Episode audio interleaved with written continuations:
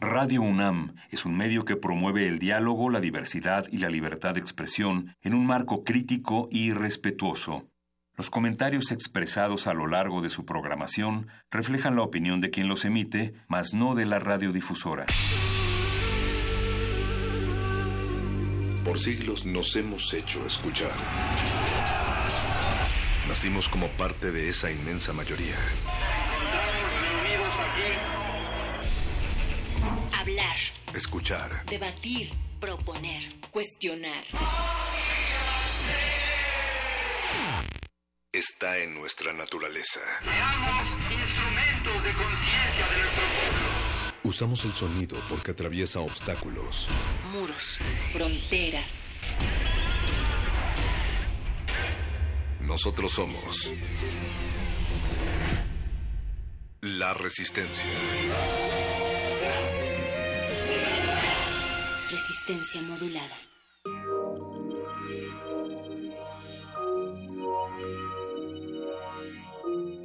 La democracia para mí no es una media palabra, es una palabra completa. Algunos entienden por democracia apenas el hecho del pueblo a gritar que tiene hambre. Yo entiendo por democracia no solo el derecho de gritar contra el hambre, sino el derecho de comer. Esa es la diferencia fundamental. Democracia para mí es permitir el derecho de adquirir conquistas y no solo el derecho a la protesta. Luis Ignacio Lula da Silva. Resistencia modulada. Resistencia modulada, ¿cómo se encuentran tus oídos húmedos esta noche? Estamos viajando a través del 96.1 de frecuencia modulada en Radio Universidad y también en línea en www.resistenciamodulada.com te estamos dando la bienvenida en esta noche de 11 de abril del 2018, cuando son las 8 de la noche con 7 minutos.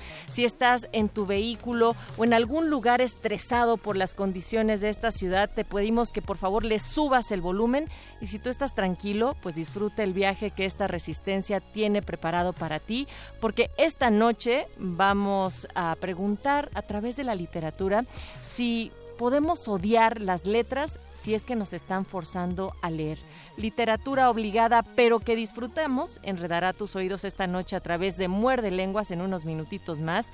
Y también es miércoles de el modernísimo. Esta noche el modernísimo va a tomar los micrófonos de Radio UNAM y hablar sobre la red hashtag Rompe el Miedo, una plataforma de articulación de medios colectivos de personas defensoras de derechos humanos y también conoceremos el Frente Medios Libres y la aprobación de la Ley General de Comunicación Social o bien el hashtag de la Ley Chayote. Esto será a las 9 de la noche y para finalizar el Resistor, la sección de ciencia, se va a unir al tema semanal. Hemos estado platicando sobre neutralidad en la red y la no discriminación de tráfico de datos que viaja en la red y su libre acceso a los usuarios. Son las franjas que la Comisión Federal de Comunicaciones de los Estados Unidos, FCC por sus siglas en inglés, pues ha comenzado a suprimir. Entonces van a estar preguntándose si será el fin de Internet como lo conocemos. Pues hoy van a charlar sobre la neutralidad de la red también en Resistor. Así estamos arrancando esta noche. Del otro lado del cristal, la producción está el señor Agustín Mulia en la operación, también Alba Martínez en la continuidad y Oscar Sánchez, el Voice, en la producción ejecutiva. Voice, pues nada más déjame lanzarles la pregunta, la encuesta que hemos también puesto en Facebook y en Twitter. Resistencia, ¿qué te ha dado la red esta semana? Eh, hablando sobre neutralidad en la red, estamos preguntando esto y en Twitter nos han contestado el 12% que entretenimiento y el 76% información para finalizar con un 12% en la conectividad con otros. ¿Será que sí? Bueno, pues a, a, ver si es cierto. A ver, apaguen el Netflix. A ver si es que, exacto, los rangos de edades, dice también Oscar Sánchez. Bueno, pues ahí está la pregunta para que ustedes ejerciten sus dedos y nos escriban a arroba R modulada, Facebook Resistencia Modulada o también en nuestro WhatsApp que es el 55 47 76 90 81. Yo soy Natalia Luna, aquí arranca la Resistencia y vamos a escuchar 0 y 1 de Café Tacuba.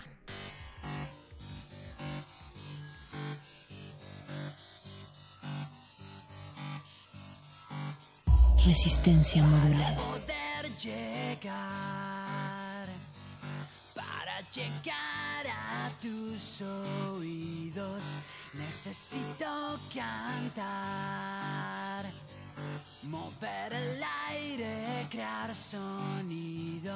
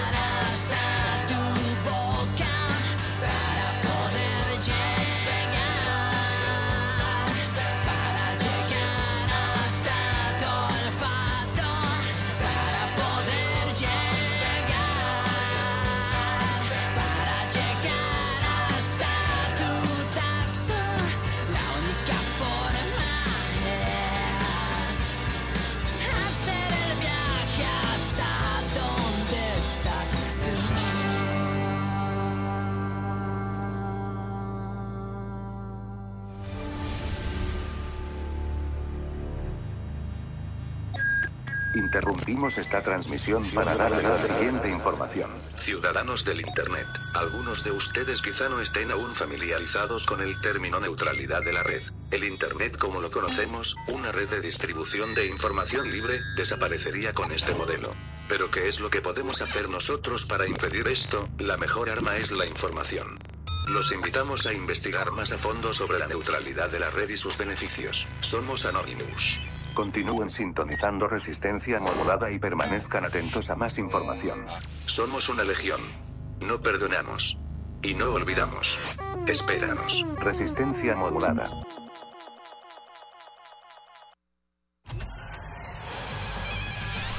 Lánguida la luna libra la lid lúbrica de libros.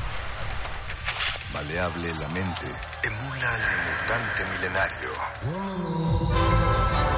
Muerde lenguas, letras, libros y galletas.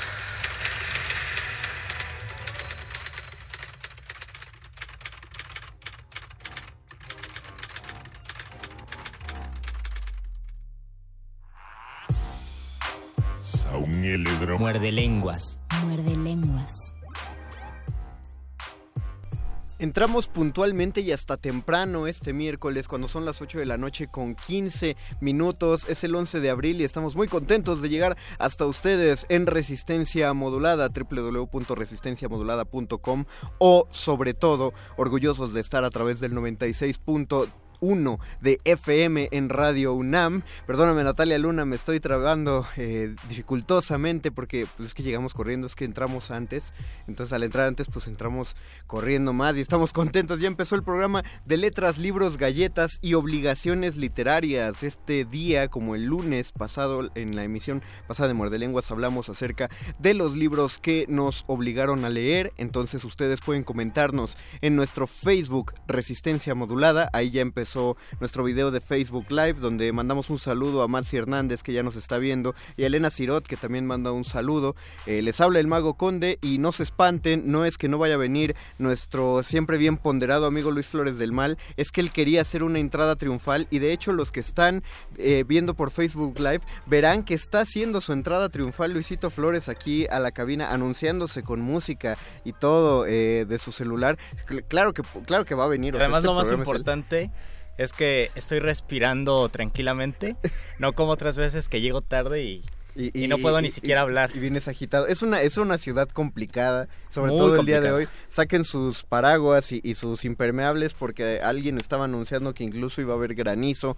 Entonces, pero bueno, esos no son los temas que nos competen. Esto es un miércoles especial, Luisito, porque eh, como pocos miércoles, generalmente saben que nuestras entrevistas son en lunes, pero es que eh, hay tanto, hay tanto teatro que se está haciendo en esta etapa del año, pues que necesitamos ocupar más de una de nuestras emisiones de- en ello. Y a veces los miércoles se pueden poner un poco lunes también. Exacta, ándale, qué, qué bonito sonó eso. Entonces este miércoles también va a ser un poco lunes, porque este programa de radio hoy miércoles les incluye un... Programa de mano.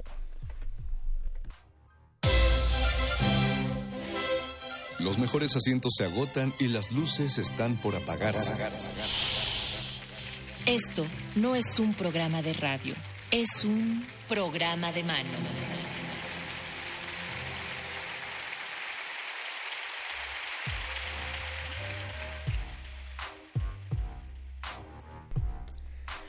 Y en la alfombra roja especial del miércoles tenemos dos alfombras rojas, una la que usamos todos los lunes que ya está un poquito más deslavada y no por ello eh, menos lujosa, pero hoy usamos la del miércoles y en esa alfombra roja vino Jerónimo Best que está aquí en la cabina con nosotros. Bienvenido Jerónimo. Muchísimas gracias, No. muchísimas gracias por la invitación. Tú vienes de parte de Brujas Producciones. Así es. Nos vas a hablar acerca Brujas- del montaje. Es- Brujas Producciones y La Piara Teatro. Ah, ok. A, a la piara, qué bonito. Ajá. Qué padre. Aparte me gusta mucho esa, no solo la connotación de la palabra piara, sino la misma palabra. Eh, Es bonito. es el bonita el palabra, conjunto sí. de chanchitos. Sí. Este, y nos vienes a hablar acerca de la obra, la obra de Bottom. La obra de Bottom, así es. eh, que supongo que para quienes estén familiarizados con las obras de Shakespeare, tiene algo ahí que ver con el personaje. Justamente Cuéntanos. estamos, eh, pues la obra de Bottom eh, cuenta la historia de tres actores que en realidad son artesanos, entonces son como actores amateurs que, este,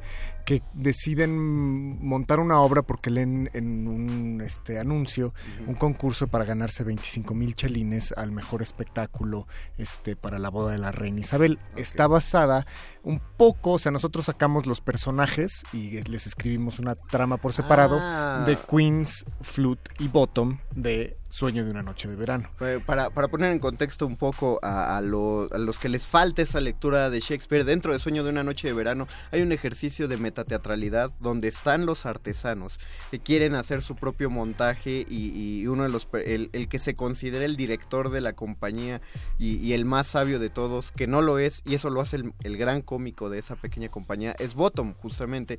Nada más que ahí el montaje se ve interrumpido porque la cabeza se la... Se la convierten por una cabeza de burro. Exactamente. Eh, y ustedes hicieron una especie de spin-off, entonces. de- Digamos que sí, este, un spin-off donde pues sacamos a los personajes, desarrollamos un poco la misma trama justo en, en Sueño de una noche de verano. Ellos están preparando esta, esta obra de teatro para la boda, no es de la reina Isabel, pero Sí, es este la boda de, de Egeo, me parece, y este, no me acuerdo quién es el otro personaje, que son en realidad lo- los duques de Atenas o eh, es otra perdido. referencia. Ajá, Entonces nosotros lo trajimos como a la época isabelina y no, porque todas nuestras referencias son isabelinas dentro de la de, de este nuestra época, vestuario, este, pero en realidad utilizamos, o sea, referencias musicales actuales de los ochentas, de todos lados, este, porque lo contamos a través del clown. Entonces, Oh. son justamente esto que decías, él es el, el más estúpido, pero que el, el que se siente más capaz del director, pues eso es como la esencia del clown, ¿no? Siempre el más estúpido, que, pero que él cree que sabe, ¿no? Y es el Entonces, y es el principal. principal y quiere participar en todo, y pero pues todo le sale este fatalmente, pero son fatalmente encantadores. Y en este caso son tres, tres actores artesanos, que los tres son, ellos lo saben todo, pero los tres son unos completos idiotas este que, que- que no pueden montar una obra de teatro, ¿no? Pero, pero el elenco que ustedes usan en la obra de Bottom es de más de tres, ¿no? Hay... Sí, porque alternan función, estamos Artus Chávez y este y alternan función Fernando Córdoba y Rodrigo Murray y yo. Entonces quienes alternan son Fernando y Rodrigo. Eh, yo, yo tengo que eh, decir algo a propósito de este montaje. Ya me generó mucha expectativa y cariño porque hay dos nombres dentro de su producción que, que forman parte del Colegio de Literatura Dramática y Teatro. Así y uno es. es la dirección, que es de Jonah Weisberg. Así es. Y, y el otro es la producción que hizo Yoali Malpica, que es. es. maestra de producción en la facultad. Y ta- la, la dirección es no únicamente de Jonah, también de Aline de la Cruz, Ah, que es también ma- este profesor del UNAM, este, no sé si del Colegio de Literatura, Dramática y Teatro, pero creo que está Ahí ya sí, en ese dato- arquitectura. este, ese o dato en- ya no te lo en- manejo, Pero, pero- también trabaja. Es, es, es una dirección junto con, con Aline y Jonah, y efectivamente Yoali, que, que es maestra de, de Literatura, Dramática y Teatro. ¿Y de dónde surgió el proyecto? O más bien, ¿hace cuánto lo gestaron? Pues mira, eh, esto lleva ya, esta es la tercera temporada, no te sé exactamente Oh. decir cuándo empezamos, este, nos tardamos como unos, este, mm, pues sí, unos cinco meses, si no es que un poco más en desarrollarlo. Este, la idea surgió, todavía estuvo gestándose seguramente otros cinco o seis meses antes que eso. Entonces yo creo que para crearlo fue como un año, un buen año de, porque lo hicimos con mucha improvisación. Partimos de un texto y este que, que habían escrito Jonah y Aline justamente y, y ese texto lo tomamos los actores y de ahí empezamos a improvisar y a jugar con ese texto y a base de eso eh, creamos lo que es ahora la obra de Bottom. Entonces hizo un, un- Ah, hubo una un ejercicio de creación colectiva. Exactamente. ¿Y por qué eligieron el clown?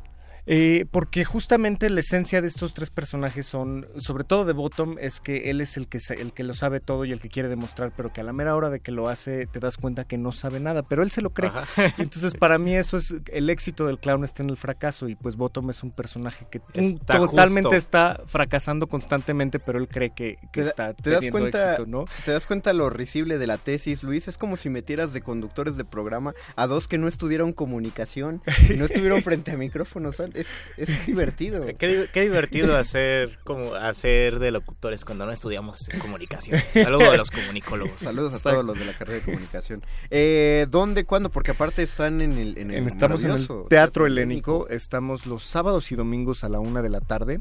Este estamos hasta el 13 de mayo, me parece. Este, los, los domingos su- suele Sí, ser sí, una, sí. una matiné a la una en el Helénico se solía hacer. Estamos abriendo justamente el em, el horario de, de sábados para el cual este les voy a regalar dos pases Oh. doble para Oh. este próximo sábado Para Ah, este próximo sábado. Sábado 13. No, No, 14. 14. Sábado 14 de 14 de abril. 14 de abril, este, pues no sé cómo hagan ustedes sus dinámicas, Eh, nada pero a nosotros pásenos los nombres completos. Sí, claro, vamos a ganadores. vamos a, pe- a darle a la audiencia el teléfono para son solo dijimos dos pases, Dos pases dobles. dobles Dos personas que nos marquen que quieren ir este sábado 14 de abril. eh, pa- para may- bueno para saber dónde es les recordamos lleguen antes lleguen con una identificación en caso de que pues les van a pedir que, Sí, que sí, sí. confirmen quién Recuerden que son- a la una de la son- tarde, entonces un poco ¿Quiénes antes de la una. Sí, con que lleguen media hora antes estamos perfectos. Y además, eh, llegar al helénico, lo padre del Centro Cultural Helénico es que llegar antes a una obra nunca se siente como que uno espera eh, demasiado porque hay un pequeño cafecito justo afuera del Teatro Helénico. Sí, todo el el, centro, todo el centro cultural helénico tiene jardines. Está muy sabroso Está estar ahí. el atrio de atrás que está justo junto a la capilla gótica, eso es padrísimo. Y prontamente tendrá una librería el helénico. Todavía, Ah. este, justamente ahorita están construyendo lo que va a ser, será un, un péndulo. Ahí justo en el mismo espacio, Oh, que está bonito. padrísimo, pero todavía les falta, están en proceso de y están inaugurando Pues nuevo ahí está, foro si no conocen el este, helénico, es el momento, ¿no? Sí, sí, sí, vengan, vengan. Y este y se van a reír muchísimo, de verdad, este Ya, ya es una garantía. es una garantía con nuestra obra si si no hay nadie a quien no logremos hacer reír en, en esta obra y, y reír y hasta casi casi que le sacamos lágrimas a todos. Oh, genial. Este, Si por ahí hay algún incrédulo de, de lo que acaba de aseverar Jerónimo, pues vayan. Exacto, vayan venga a comprobarlo, venga a comprobarlo. Es, es- es Este, muy sería muy padre que alguien tratara de aguantarse la, la risa. ¿No? Que hasta hubiera Lo un- hemos un visto, señor- hay gente que, que, que lo intenta, lo intenta, lo hemos visto, de pero esos- llega un momento, ya sabemos qué momento en la obra es donde ya los, ya los tenemos, los tenemos, ya se rompió, ya. Genial. Se tapan la boca y solo este, los ves convulsionar los hombros. Exactamente. Exactamente, pues es que todos somos estúpidos, eh, entonces todos nos podemos reconocer en las estupideces que, que se nos ocurren. Nos reflejamos entonces, en el fracaso. Sí, nos reflejamos en el fracaso. Y lo, y lo gozoso de reírse de nuestro propio fracaso. ¿no? Nos aliviamos un de poco decir- también, ¿no? Exactamente, de, de decir sí, pues todos la cagamos, todos somos unos mensos, este... Qué mejor padre. me río. De- cuéntanos de las redes sociales para que conozcan el trabajo. Estamos en Facebook, en Twitter y en Instagram como Brujas Producciones. También este La Piara tiene ahí este Sus contenido de. Ajá, La Piara tiene también Facebook, Twitter y este mm, Instagram. Instagram también. Y ahí pueden ver también habrá promociones, luego este sacamos videitos, etcétera, para que va- vayan familiarizándose con el trabajo de las dos este las dos eh, casas Las dos casas productoras. productoras creativas La este, compañía y la compañía, producción. exactamente Pues para, para, por si alguno se llega a perder la promoción que Jerónimo vino a dar aquí de los dos pases dobles para este sábado 14 de abril, pues métanse de una vez, denle like a las páginas de La Piara Teatro y de Brujas Producciones para que ahí busquen algún otro descuentillo que se llegue a colar por ahí. Por ahora les recordamos, son los dos pases dobles, es decir, recibimos dos llamadas, son para este sábado 14 de abril a la una de la tarde. Lleguen, lleguen antes, lleguen unos 30 minutos antes para pedir su- sus pases dobles con una identificación. Y van a ser para las dos primeras personas que llamen al... Al 55 23 54 12. Otra vez, Luis. 55 23 54 12. Exactamente, es en el, en el Teatro Helénico, en el Centro Cultural Helénico, en Avenida Revolución. 1500 me Comienzan a sonar los teléfonos, recuerden 55 23 54 12 y en este momento ya va a sonar. Ya está sonando. Pues algo con lo que quieras dejar a los muerdescuchas, Jerónimo. Pues que vengan a, a ver Shakespeare como nunca se lo hubieran imaginado. Estamos, este, amamos su trabajo, pero lo hemos, como mucho como él hace, este, tomamos su trama y nos inventamos nosotros la nuestra. Y él tomaba tramas de otros, de otro, de otros lugares y se inventaba la suya. Pues aquí está nuestro tributo a él y uno muy divertido. Pues me parece excelente, aparte como un ejercicio para quien no se ha acercado a Shakespeare. Sí. Quien le, le ha faltado la cercanía tanto en texto como en teatro, pues vayan a ver la obra de Bottom. Por favor, ahí nos vemos. Pues recordamos y no dejaremos de insistir, apoyen el teatro en todos los estilos de producción que haya, vayan a ver, tienen hasta el 13 de mayo, todos los sábados y domingos a la una de la tarde, hasta el, el- 13 de mayo. En el helénico. en el Teatro Helénico. Mientras tanto, nosotros agradecemos a Jerónimo Vest. Jerónimo, que le mandes un saludo a la amiga de Gabriela Pérez, que dice que estás guapo. Ah, muchas gracias. Bueno, un saludo a la amiga de Daniela Pérez. No, no De sé- Gabriela Pérez. Ah, Gabriela Pérez, disculpe. Un, un gran saludo a la amiga de Gabriela Por- Pérez. Eh, ojalá tuviera el nombre de la amiga de Gabriela Pérez para poderle mandarle el saludo con el nombre, pero bueno, Pues se mándalo. queda como la amiga de Gabriela Mándalo Pérez. también a Gabriela Pérez. Y a Gabriela Pérez también. Ahí Y a están los todos los que saludos. están ahí conectados. Mira, por eso te estabas riendo, ¿verdad? Sí, sí, Eso, me- eso me risa. aclararlo. En, en Muerdelenguas esta vez sí había atractivo visual, así que sí debían conectarse al Facebook Live en esta ocasión. Gracias, Jerónimo. Muchísimas ustedes, gracias, a ustedes, Jerónimo. A ustedes, Y a Gabriela pues- Pérez, muchas gracias. Vamos a hacer una pausa musical. Vamos a Ya hacer una estamos musical y regresamos a este muerde lenguas de letras, libros, galletas. Y libros obligados.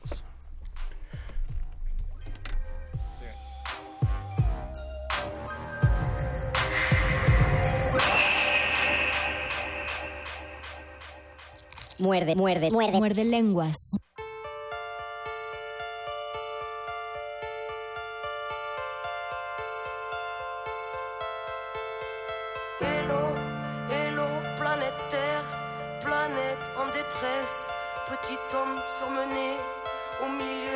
Petit homme n'entend plus même son propre mal-être.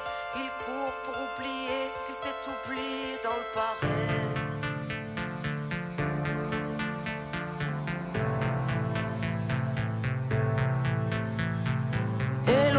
Hello, hello, j'en pressé les nerfs à l'envers Qui prône un royaume qui ressemble à l'enfer. Prêt à mourir pour défendre la cage Qui a tué nos âmes et tout ce qu'elle renferme. Couleur d'usine, nous barreaux en fer. Horizon de barrière, là où le mur nous encercle. Sombre mise en scène, dire qu'ils pensèrent Effacer l'ensemble de la sagesse ancienne. Aujourd'hui sort père, civilisation de vice et de gangsters Vente d'indignation venue de la planète entière. Fils de l'aberration que les siècles étranglèrent. Brise tes chaînes, gardien de ton frère. Incarne dignement ce que le ciel t'a offert. En plein chamboulement électrique, atmosphère Babylone s'écroule quand on agit par nous-mêmes. Alors brise tes chaînes. Hello, j'en pressé la tête dans l'assiette. Une vie entière à regarder par la fenêtre. À rêver en silence une autre vie d'un autre soi. Alors l'oubli de soi fera l'affaire. Mais dans l'esprit tous les soirs sera de la fête. L'angoisse et les cris étouffés par le paraître Des nœuds dans la tête, les poignets liés Héritiers du mal-être, brise tes chaînes. Écoute le souffle de l'âme. Les foules n'ont pas raison Troupeau et fou de drame Ne se pose pas de questions. Ici à toute grave Chante de plaie, de lésions Sur le macadam, les cœurs se fanent Car l'atmosphère est sous pression. Hello, hello, j'en pressé sans inhibition. Qui marche dans la nuit, dans l'oubli de qui ils sont. La loi du bifton a tué l'enfant, l'a tué pour aduler la grande division. Les gens se détestent, malédiction. Les gens se dépêchent sans savoir où ils vont. Angoisse et stress, poisse, détresse comme une télévision Humain qu'on délaisse. Pays riche et ses champs d'SDF Légitime, on se bat, on se lève. Véridique, chez jeunesse, y a plus d'une once de rêve. On se trahit, on se crève. En secret, on s'aime, on se haït, on saigne Si on faille, on serre, on crève. Si on cède Rien n'est on sait. La vie vouée à triompher, alors brise tes Hello, hello, j'en pressé la tête dans l'assiette. Une vie entière à regarder par la fenêtre. À rêver en silence une autre vie d'un autre soi. Alors l'oubli de soi fera l'affaire Dans l'esprit tous les soirs sera de la fête. L'angoisse et les cris étouffés par le paraître Des nœuds dans la tête, les poignets liés Héritiers du mal-être, brise tes chaînes Hello, j'en pressé délaisser l'histoire Qui s'interdit de croire en sa propre victoire. Tête baissée pour ne plus voir le futur Pour ne plus voir l'usure dans son propre miroir. Dérisoire rêve de vitrine victime Duré pour la gloire attiré par ce qui brille. Pensant qu'à avoir, prétendant tout savoir Désabusé à force banc des accusés, insoumission Qu'on veut mort tout derrière des barreaux de prison. Digne héritière étriquée aux éclats de vérité. Mutilée par bien trop d'oppression Arbitraire horizon, chacun ses schémas Son vécu, ses raisons, inertie totale Infecter les plaies, le sont sclérosés par des milliers de questions Et les angoisses qu'elles t'amènent Vas-y, sauve-toi de toi-même. Hello, j'en pressé la tête dans l'assiette. Une vie entière à regarder par la fenêtre. À rêver en silence une autre vie d'un autre soi. Alors l'oubli de soi fera l'affaire dans l'esprit tous les soirs sera de la fête. L'angoisse et les cris étouffés par le paraître Des nœuds dans la tête, les poignets liés Héritiers du mal-être, brise tes pressé la tête dans l'assiette. Une vie entière à regarder par la fenêtre. À rêver en silence une autre vie d'un autre soi Alors l'oubli de soi fera l'affaire. Mais dans l'esprit tous les soirs sera de la fête. L'angoisse et les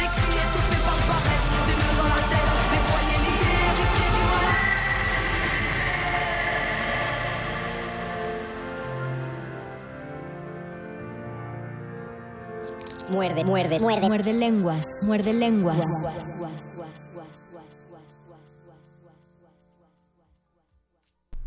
Escuchamos a Kenny Arcana, Jens Preses, creo que se llama Gente Presa, y nos habló Eduardo Nájera, nuestro querido Lalo. Hola, Lalo. Nájera dice que su novia lo obligó a leer El alquimista del mismísimo Paulo Coelho. ¿Y qué tal? ¿Qué te pareció El alquimista de Paulo Coelho? ¿Y por qué te obligó a leer? ¿Qué, qué te dijo? ¿Cuál, es, ¿Cuál fue la amenaza? Cuando si no menos- lo lees, ¿qué pasa? Cuando menos ya cumplió otro punto del reto de lectura Muerde Lenguas 2018, que era leer un libro que nunca creyó que leería. Y pues supongo que nunca pensaste que leerías El alquimista de Pablo Es un Coelho. acto de amor, entonces. Es un acto de amor haber leído a Pablo Coelho. Valóralo, novia de Lalo Nájera. Estén escuchando Muerde Lenguas, letras, libros, galletas. Y obligaciones literarias. ¿Qué libros los obligaron a leer? Estamos transmitiendo en Facebook Live eh, a través del Facebook Resistencia Métanse Modulada. para que haya mucha gente en nuestro Facebook Live o si no, mándenos un tweet a arroba R modulada. En algún momento lo veremos. En algún momento nos lo pasarán y, y nosotros podremos leerlo. Ya tenemos comentarios. Gabriela Pérez, quien su amiga eh, quería conocer más de cerca a nuestro invitado de la obra de Bottom. Por cierto, ya se fueron los dos pases dobles. Eh, felicidades a los ganadores y los demás, pues si quieren ir a ver por qué la amiga de Gabriela Pérez quería conocer a Jerónimo Vez, pues vayan al, al helénico eh, sábados y domingos a la una de la tarde. Dice Gabriela Pérez, hay que leer el libro vaquero para entenderle al bronco. Oh, oh, no. Ah, bueno, yo no sé si quiero entenderle al bronco. Yo no sé Es- si quiero ver al Bronco. Estoy de acuerdo en que hay que leer el libro vaquero. Pero es, es muy bueno eso, lo deberías tuitear, Gabriela. Me- Mexicano que se respete, ha leído el libro vaquero y si no le falta Yo barrio. no he leído el libro vaquero, pero sí barrio. lo voy a leer y no... O sea, no lo leería en el metro, la verdad, me daría pena ahí, pero no me daría pena leerlo. No, en yo creo, general. yo creo que se resultarías hasta folclórico. Lo que pasa es que no, Sí. no te confundas. Todo mundo piensa que el libro vaquero es como de los libros más pornográficos que hay, pero es, es apenas eroticón el libro, el Tendríamos, y también deberíamos revisar quiénes fueron los que escribían, ¿no? ¿Quiénes No, que exacto. escriben, sí ¿no? había, sí había como mucha banda que eh, y, y banda de, de letra gruesa, de pluma fina, que se metió, que se metió a leer al libro, digo, a escribir al libro vaquero como por cábula. Entonces hay unas historias que cuentan. No digo que no lo, haya- no lo haya leído, sino que a mí no me ha tocado una historia así que digas buena, pero cuentan que hay unas historias francamente buenas. Sí, no confundir, eh, porque hay unas novelitas que sí son enteramente pornográficas y, ese, y esos libritos se llaman Fábulas de microbuseros. Ah, claro. que sí, está súper underground, los venden en Metro Tasqueña, eso sí. Y eso parece sí no que leído. ya está desapareciendo ese público que, que leía ese tipo de, de textos. Sí, sí, sí. Aunque alguna vez hace como un año y medio en, eh, en un, aquí en el programa que ya no existe, el punto R, empezamos Oh. leyendo un libro vaquero. Y tuve que conseguirlo, yo estaba en Tasqueña, compré dos libros vaquero, llegamos, leímos, en- iniciamos así el programa y después cuando terminó el programa a mí se me hizo decoroso dejarlo en la salita de Radio UNAM para que los invitados vieran, ¿no? Lo que se leía aquí en Radio UNAM. Por suerte lo quitaron, al día siguiente ya no estaba. O, o- o alguien se lo llevó. O a alguien le encantó y se lo llevó, entonces yo creo que cumplí una labor cultural. Te digo, yo creo que tú resultarías folclórico en el metro porque dirían, este muchachito... que Este muchachito de seguro es antropólogo Tiene o un claro así. porte de poeta y va leyendo el libro vaquero, ¿estará buscando inspiración acaso? Ya Eh, bueno, y además la, la gráfica es divertida y es interesante. La gráfica es, eh, pues está, es cómic mexicano finalmente y, de amplio espectro. Eh, coméntenos ustedes los libros que los obligaron a leer fuera del aire. Eh, platicaba con la señora Berenjena, la del modernísimo, que empieza después de Muerde, de Muerde Lenguas, que les escuchar.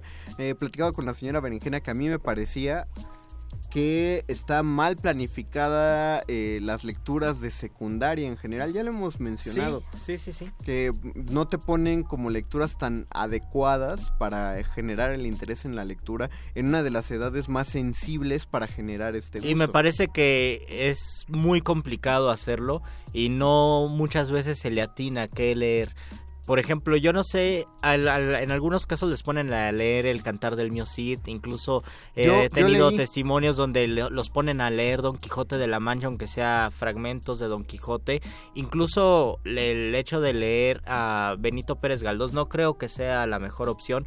Me parece que ahí se debe hacer un trabajo de investigación sobre libros para gente de 15 años que tengan que, que hayan tenido buen, buena recepción en ese momento. Porque yo recuerdo que en la secundaria, de los libros que nos pedían que leyéramos, no me gustó ninguno, salvo en tercero que una maestra nos pidió uno que se titulaba La más faulera, que hablaba de una chica que jugaba Mm. básquetbol y que era chava de secundaria. A mí me gustó y recuerdo que lo leímos entre todos, eh, lo leíamos en voz alta y creo que fue la única experiencia de lectura que realmente me gustó en la secundaria y eso que yo leía libros por mi cuenta. No, mira, ahorita que mencionaste eso me hiciste recordar a, a nosotros en nuestra clase de literatura también nos hicieron leer el, el cantar del mío Cid. Oh. No fue no fue lo más afortunado porque pues en ese momento era pues no fue una lectura fácil y por lo tanto causó resistencia a leerlo. Eh, hubo otros varios libros, también Benito Pérez Galdós lo, quisimos, bueno, ese sí lo disfruté más. Eh, el Zarco es una de Ah, las ya. mejores cosas que creo que leí en secundaria, pero lo que sí fue una lectura autoobligada de mi salón y saludos a todos los del tercero C de esa generación, Ajá. del Stix 17, eh, fue Cañitas. Oh, ah, y fue, sí, y claro, fue muy, fue claro. muy loco porque alguien llegó con el libro de Cañitas de Y además Carlos fue el momento, ¿no? De. No del- según yo- no, Porque según yo yo- recuerdo que iba en la primaria cuando todos decían cañitas, Sí, cañitas. ese Exacto, libro. en la primaria, o sea, Cañitas, eh, pero... O sea, esto- llevaba como cinco años. Esto fue en tercero, Ajá. exacto. Ya, ya, ya había madurado el, el libro del Ya habían maestro madurado Trejo. las cañitas. Y entonces alguien lo llevó y lo leyó. Y alguien más dijo, oye, yo quiero leer ese libro. Y lo prestó. Y como. Y se empezó a hacer una cadena de leer el libro. Entonces alguien llevó otro ejemplar. Y entre los 46 que éramos en ese salón. Se repartieron el libro. Los dos libros nos los repartimos. Y como en dos semanas todos habíamos leído el mismo libro. Fue. Qué genial. O sea, no fue con el mejor libro, con el perdón de Carlos Trejo, nuestro serísimo investigador paranormal de México, pero tenía, o sea, fue como un ejercicio de todos conocemos el mismo libro eh, en las mismas ediciones y lo genial es que causó paranoia en Ah, ¿sí? grupo porque todavía un par de semanas después empezó a haber casos de brujería en el Oh. grupo que según unas amigas estaban haciéndole brujería, no sé, tuvo que intervenir oye, qué- la coordinación. Qué importante historia porque no... Está bien padre. No sé si exista otro caso, por lo menos actual. ¿De brujería? de- no, de, de una lectura colectiva que no sea impuesta por, Por un maestro. profesor. Ajá. Porque tal vez hace 50 años sí se podría, pero ahora eh, pues, es cada vez más difícil. Dice, eh, nos mandan saludos Liz Hinojosa, saludos, Saludos. Liz. Gabriela Pérez, oye, oye, ahora contra los antropólogos. No, no, no. No, yo dije hacemos- que tengo cara de antropólogo y eso lo dije en buena onda. O sea, Gabriela Pérez cree que tú eres un insulto. Qué mala onda. No, no, no, Gabriela saludos a los antropólogos. Creo Iván que es una gran profesión. ¿Qué nos dice Iván? Iván Dostoyevsky dice, en la primaria me obligaron a leer 12 cuentos peregrinos de José Emilio Pacheco. Oh, ¿y qué? Me gustó. Y bueno, no sé si en la primaria eh, cuál sea la respuesta, o sea, cuál sería la reacción de un estudiante de primaria. Pues eres prepuber, ya, ya entrarle a Pacheco ya está padre. Ya te estás pachequeando. Sí, pacheque- pachequear, eh, con Pacheco está chido. O en- sea, las batallas en el desierto creo que, por ejemplo, puede ser un puede ser un título que se puede leer incluso en, en la secundaria y se disfruta pero, mucho. pero ¿sabes qué es lo curioso? A mí me sorprende por qué leemos más las batallas en el desierto y no el principio del placer, que es más de la edad. ¿No? Que es más de la edad y creo que puede ser más dinámico porque tiene historias, ¿no? Y el- bueno, las batallas es una Y, novelita. tiene, y, y está un poquito más cochinona la Ujú. del principio del placer. Entonces, eso puede llamar más la el otro atención. dice, ay, le di un besito. Ah. Bueno, pero también piensas, le di un besito a una señora de más de 30 Ajá, años. una señora Y que la describe que es muy guapa. un chavillo de entonces, y- y imagínate, tú tienes 12 años, lo lees y piensas en, no sé, en la, en la maestra que te guste y dices, a lo mejor yo tengo mi chance. Mariana, la MILF de México, dándole esperanza a los Exactamente. Chavitos desde tiempos inmemoriales. Eh, no, desde escribió La Vil de México. Pues es la es la sí. MILF de México. Eh, Elena Cirot, a mí me obligaron a leer El Periquito Sarniento, Oh. El Periquillo Sarniento en la escuela y no me odien, pero no me gustó. No te gustó. Es que yo creo que sí es complicado. Es bueno, complicado. eh, es complicado porque si se escribió hace 200 años, es un, es un título que tiene pues un carácter cómico como el Quijote, pero no por eso vas a leer el Quijote en, en la secundaria porque sí se necesita de un contexto. Al menos yo pienso que si yo fuera profesor y yo deseara que leyeran una parte del Quijote mis alumnos, sí se los tendría que antojar mucho y tendría que llevar esa lectura y decirles por qué es. Exactamente. Eso es eh, que ojalá los maestros de literatura de secundaria Ujú. hicieron eso, solo con un fragmento, no, Sí. no con todo el libro. No te odiamos, Elena Cirot, gran comentario. Aneta Luneta, ¿ustedes qué libros recomendarían?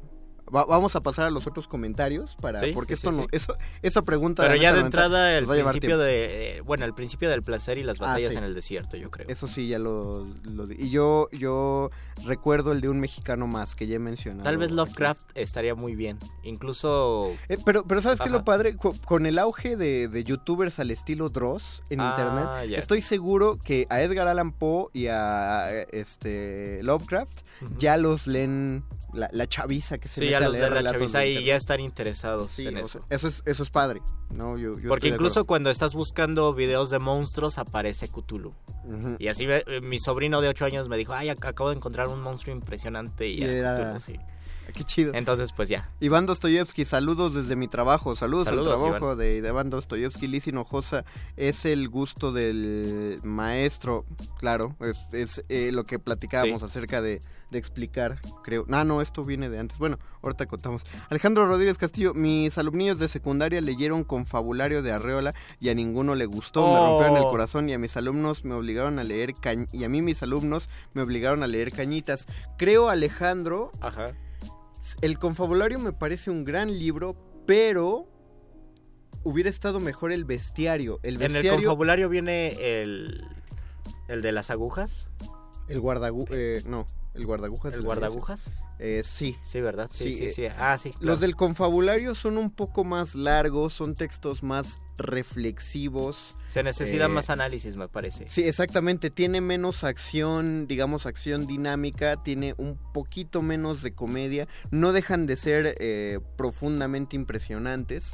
Pero si lo que queremos es enganchar a alguien con Arreola, la cosa que tiene el bestiario es que es atractivo hasta Y visualmente. que es breve. Exacto, por eso, como ves que los textos son breves, si tú no estás acostumbrado a leer, te resulta atractivo el hecho de que encuentres una lectura en, en un solo Y yo recuerdo que en los página. libros de la SED, en mi libro de tercero, de cuarto de primaria, aparecían algunos textos del bestiario. Recuerdo el del elefante y el del sapo, por ejemplo. Lo que sí es que en Confabulario hay dos textos buenísimos que ahí sí no le perdono a los alumnos de Alejandro que no les haya gustado.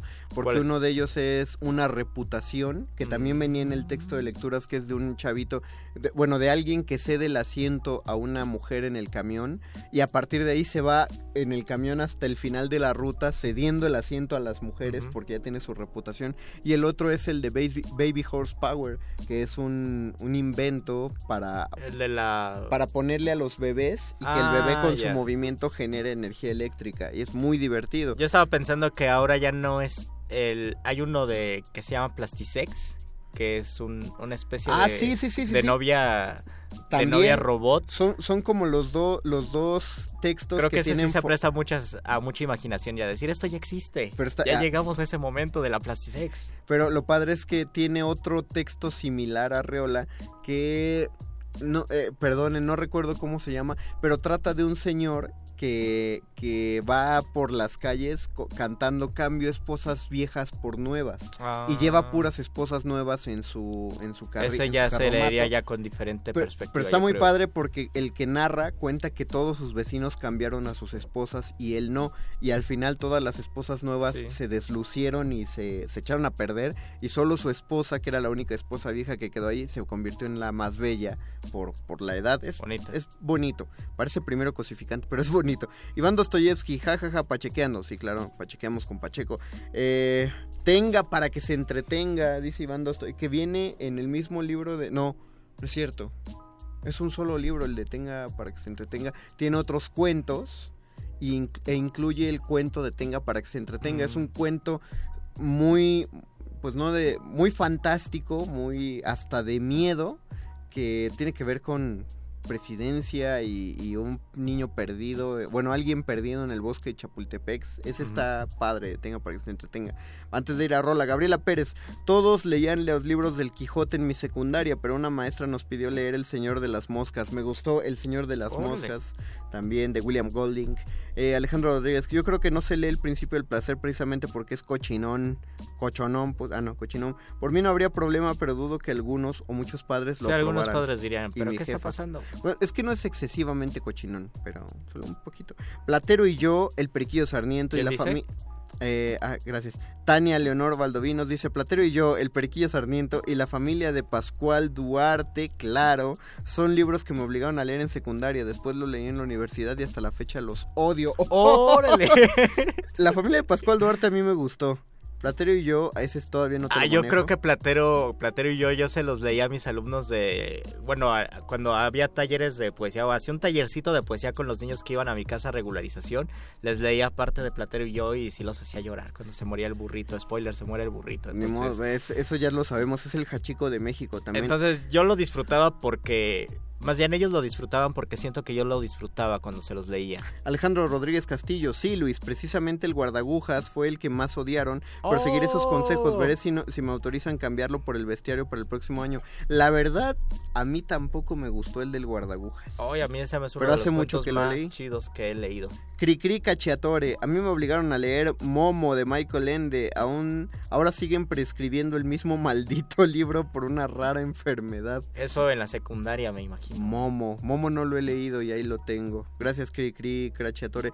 Victágoras Víctor, un hilito de sangre de Eusebio Rubalcaba Ah. para empezar con algo brutal. A ese también he oído que es una gran recomendación para púberes y prepúberes. Por ejemplo, tal vez recomendaría los cuentos de terror de Esquinca, de Bernardo Esquinca. Me parece que puede ser una buena Sí. manera de difundir literatura actual y creo que les interesaría y están bien escritos. y Porque les va a aparte, gustar. porque aparte el maestro Bernie Esquinca, a quien le mandamos un saludote, escribe literatura de terror. Literatura de terror y mucha literatura de terror actual y relacionada con la Ciudad de México. Él dice, él nos contó en alguna entrevista, yo soy un paranoico de la Ciudad de México, siempre pienso que me van a aventar a las vías del metro y yo creo que esa paranoia pues la comparte con muchos habitantes de esta ciudad y leer algo que nos relaciona directamente con nuestro entorno creo que podría ser una buena oportunidad. Y el terror es un excelente tópico para iniciarse en la lectura. Sí. Uno de los primeros libros gruesos que, o sea, gruesos me refiero, como cuando hablamos de mamotretos, que leí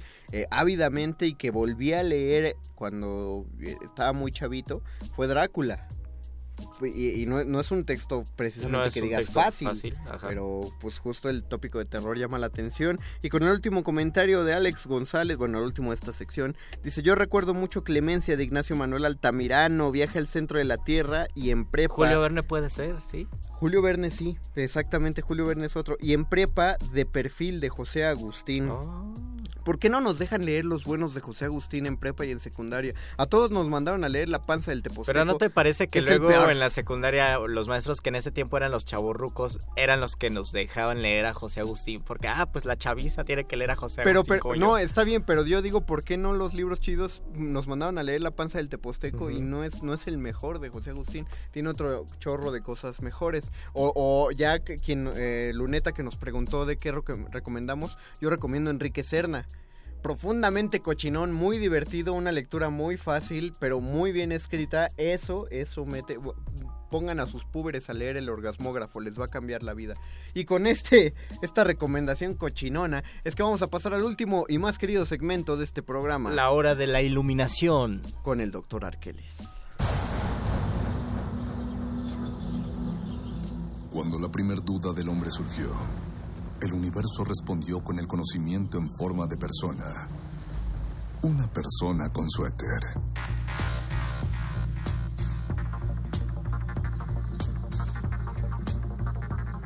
Es la hora de la iluminación con el doctor Arqueles.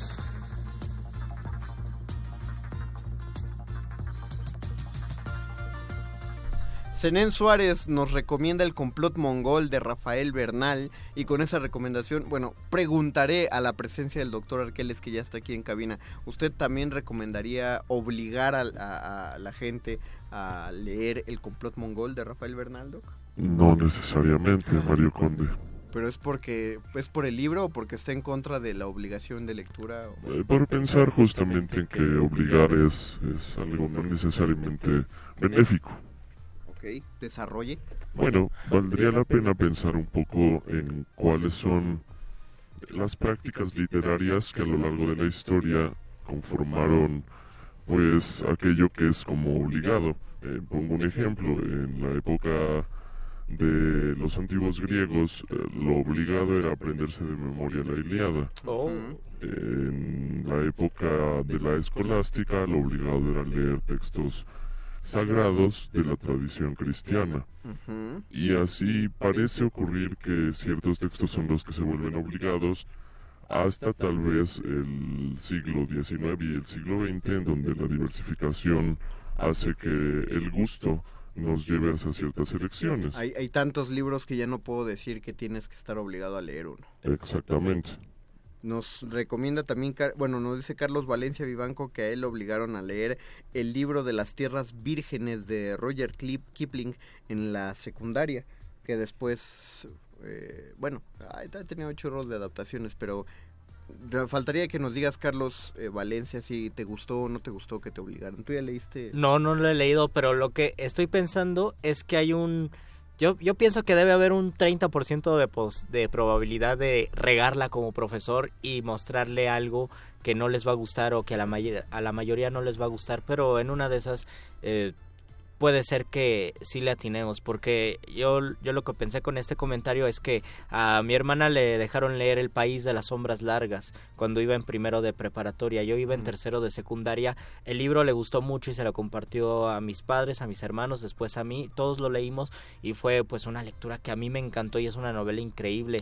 Creo que a veces uno sí le atina como profesor y deja leer cosas que pues inmediatamente empatiza con los alumnos. Me- pero me, me parece curioso ahorita ya que mencionas esto, el comentario que acaba de hacer el doc, porque pues sí, de acuerdo, no, no, no es completamente sano la obligación de alguien a, a algo que finalmente es tan placentero como la lectura, pero si somos profesores o tenemos un grupo de muchachillos que iniciar en la lectura, si no es por la obligación, mediante qué, qué método los metemos a la lectura. Probablemente sería interesante pensar la distinción entre obligación y motivación o interés.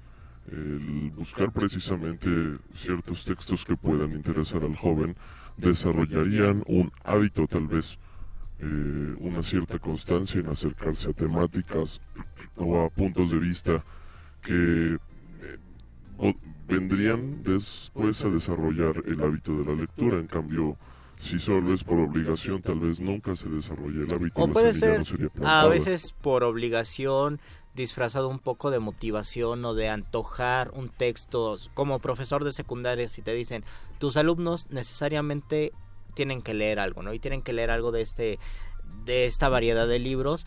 Si es un profesor que disfruta la lectura, puede que antoje a los alumnos leer eso, ¿no? eh, Como bueno- quien dice lo, lo vende. Bueno, eso es fundamental. Creo que ahorita ya hay más maestros de literatura que están relacionados con la literatura, contrario al momento en el que nosotros íbamos en secundaria, que el maestro de literatura era el maestro que tenía horas disponibles para dar la clase. Si dicen, ah, español, eso yo lo sé, porque yo sé hablar yo, español. yo hablo español, entonces Exacto, puedo dar ¿no? español. Entonces, Doc, usted sugiere que el maestro debería eh, enseñar por otros métodos primero el interés de los libros. ¿o? Son dos tareas. La primera es encontrar qué fue lo que le motivó a leer, qué textos fueron los que le marcaron. Esa segunda tarea, a partir de la primera, sería discriminar cuáles de esos libros tienen cierta vigencia o podrían incluso marcar a nuevas generaciones. Eso es lo que valdría la pena considerar porque finalmente hay una atemporalidad de ciertos textos y el asunto tal vez tenga que ver con el acercamiento a las temáticas y los intereses particulares de un cierto grupo en específico. Pero eso implicaría conocer a los alumnos. Eso es la nueva reforma educativa, Doc. Santo Dios. Aguas, le van a, le van a hablar en el, del Y gobierno. también del Bronco. implicaría un debate muy largo, porque al final de cuentas son eh, en la secundaria estamos obligados a vestir de uniforme, a usar pantalones, ¿no? Y a Eso sí debería peinarnos y cortarnos el cabello. Yo quería ser greñudo en la secundaria y no se podía. Y ahora estoy obligado a pagar mis Bueno. impuestos según. Entonces, cuando llega tu correo de Hacienda donde te dicen tus obligaciones fiscales, recuerdas la secundaria donde te obligaban a cortar el cabello y dices, claro, me estaban entrenando para ser un adulto y pagar mis impuestos porque Bueno. el avión presidencial no se paga solo. Bueno, yo no le yo no le he visto problema, tanto problema a que te manden a cortar el cabello Ah, en la sí. secundaria, pero lo único que ocasionaron en mí fue que duré con el cabello largo Mucho desde la- tiempo, sí. desde la prepa hasta todavía cuando entramos Todavía aquí. cuando entraste, sí. Seda, dice el eh, Bici Wabaki, Seda de Alessandro Barico, es el único que recuerdo porque en realidad supongo que me dejaron varios, pero lo recuerdo vez porque Novecento sí me estaría bien. gustó. Novecento estaría padre. Bueno, todo Barico creo que ese de Seda, por ejemplo, no lo conozco, ya tengo algo para leer más. Gracias, Bici. Martelena, a mí me obligaron a leer y escribir en taquigrafía La Feria. Ahora ya me gusta, pero lo odié. Las copias son lo peor del sistema educativo de primaria. ¿Por qué nos mandaban a, a transcribir un cuento completo? No lo leíamos. Yo no mejoré mi letra y a mí me hacían hacer muchas Sigo- copias. Sigo escribiendo re feo. Carlos Valencia Vivanco, me enamoré de Rudyard Ki- Kipling, qué bueno Oh. que te gustó. Gabriela Pérez, yo los llevo, yo les llevo un tambor y les doy dulces y he descubierto que es muy fácil que les agrade la poesía y se claven con la lectura desde entonces. Ah, les lleva de allá, ya, claro, claro. Este, Alejandro Rodríguez, yo tuve la fortuna que muchos de mis alumnos eran fanáticos de la literatura juvenil. Poco a poco los fui introduciendo con poesía y cuentos más Genial. cultos. Y Luis Kate, estas ruinas que ves de Ibargüengoitia, también es cochinón. Ándale, qué buena recomendación. Alejandro otra vez, y estoy de acuerdo con el doc, cuando leyeron el retrato de Dorian Gray, no fui- nos fuimos al tema que les llamó la atención, las tendencias homosexuales que tenía el protagonista. Eso les gustó y lo aprovecho para analizar el texto. Oh, y muy con bien. eso, buen ejercicio Alejandro, con eso no podemos, no te estamos dando el avión, pero nos quedan 18 segundos para cerrar este programa. Y todavía tenemos que agradecer a Oscar El Voice que estuvo produciéndonos. Y a Agustín Mulia, que estuvo en la operación técnica de esta nave resistente. Alba Martínez que está en continuidad. Y a Bere Camacho, que está esperando ya su turno para entrar. No se desconecten, viene el modernísimo. Mientras tanto, gracias a todos y a todas. Nos escuchamos y vemos el próximo lunes en punto de las 8 y cuarto de la noche en Resistencia Modulada. Quedan dos horas de resistencia. Quédense con nosotros. Mientras tanto, se despide Luis Flores del Mal. El Mago Conde. Y el doctor Arqueles. Resistan, muchachos. Los locutores del muerde lenguas se quieren deslocutor y muerde lenguarizar. El que los deslocutor y muerde lenguarice, buen deslocutor y muerde lenguarizador será.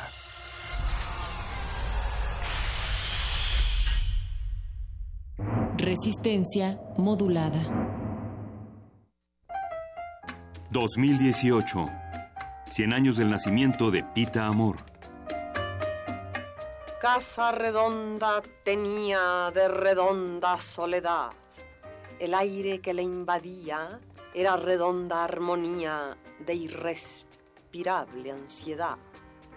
Las mañanas eran noches, las noches desvanecidas, las penas muy bien logradas, las dichas muy mal vividas. Y de ese ambiente redondo, redondo por negativo, mi corazón salió herido y mi conciencia turbada. Un recuerdo he mantenido. Redonda, redonda nada. Pita Amor, 96.1 de FM. Radio UNAM. Experiencia sonora. El sentido crítico de Jorge Ibargüengoitia se ve reflejado en las lecciones de la historia patria. Y en Descarga Cultura lo escuchas en voz de Jorge F. Hernández. Creo que esto último es lo que nos está pasando a los mexicanos. Los libros de historia han ido cambiando y al revisar los actuales noto que hay diferencias notables con lo que se enseñaba en mis tiempos. Tu mejor compañía es www.descargacultura.unam.mx Habla José Antonio Mid. Todos tenemos las mismas ganas, pero necesidades diferentes. Paco tiene todas las ganas de estudiar, pero necesita una beca. Patti le echa todas las ganas como costurera, pero necesita un crédito para poner su propio taller. Gabriel y Tere tienen todas las ganas de comprar una casa, pero necesitan un crédito hipotecario. Con el programa Avanzar Contigo, tú pones las ganas y nosotros el apoyo. José Antonio Mid, candidato a presidente de la República por la coalición Todos por México. PRI, PDM, Nueva Alianza, PRI. Habla Ricardo Anaya, candidato de la coalición por México al frente. De que México tiene que cambiar, nadie tiene duda. El PRI ya se va. La pregunta es qué tipo de cambio quieres. ¿El de Andrés Manuel? A mi parecer con una visión ya anticuada de México y del mundo. ¿O el del frente? Con una nueva manera de gobernar y un verdadero plan que utilice todos los recursos y las tecnologías para resolver nuestros problemas hoy y llevar a México a un futuro mejor. Movimiento Ciudadano. Aquí los jefes somos los ciudadanos, los que movemos la ciudad, los que la construimos y los que la levantamos. Aquí todos somos diferentes, nos respetamos y siempre nos damos la mano. Aquí le hacemos frente a la adversidad porque aquí nadie se raja, porque aquí estamos preparados para todo. Y cuando se necesita, siempre estamos juntos. Aquí la jefa es la ciudad. Alejandra Barrales, candidata a la jefatura de gobierno. Por la Ciudad de México al frente. Movimiento Ciudadano. Ingredientes para hacer la pócima de la diversión. Ancas de rana intrépida. Ratones de laboratorio. Plumas de pollo creativo. Mm, medio litro de carcajadas. Y listo. Revolvemos todo y decimos... Hocus Pocus, la revista de los peques y no tan peques. Todos los sábados de las 10 a las 11 de la mañana por el 96.1 de FM. Diviértete aquí en Radio UNAM. La esencia de una ciudad innovadora es acortar las desigualdades. Tú ya sabes quién instauró derechos sociales universales, como el de las personas adultas mayores. Hoy nos proponemos retomar ese espíritu con innovación. Acceso a la cultura, educación, deporte, salud, a la naturaleza y a las nuevas tecnologías. Esa es la ciudad innovadora, segura, de derechos y de prosperidad compartida. Una ciudad con esperanza. Claudia Sheinbaum, candidata a jefa de gobierno de la Ciudad de México. Innovación y esperanza. Morena. Para tener el México que queremos hay que decidir. Para poder decidir tenemos que participar. Y para participar hay que recoger nuestra credencial para votar. Recuerda que el 16 de abril es la fecha límite para recoger tu credencial en el módulo del INE donde hiciste el trámite. Porque mi país me importa, yo ya estoy listo para votar en las próximas elecciones. Instituto Nacional Electoral, INE. El domingo 22 de abril, a las 8 de la noche, el INE realizará el primer debate entre quienes compiten por la presidencia de México.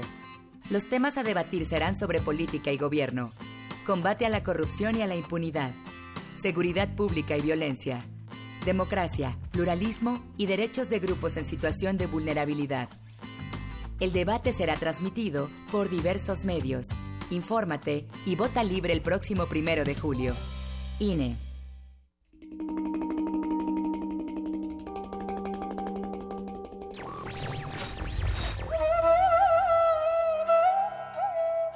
Uno no siempre hace lo que quiere, pero tiene el derecho de no hacer lo que no quiere. Mario Benedetti.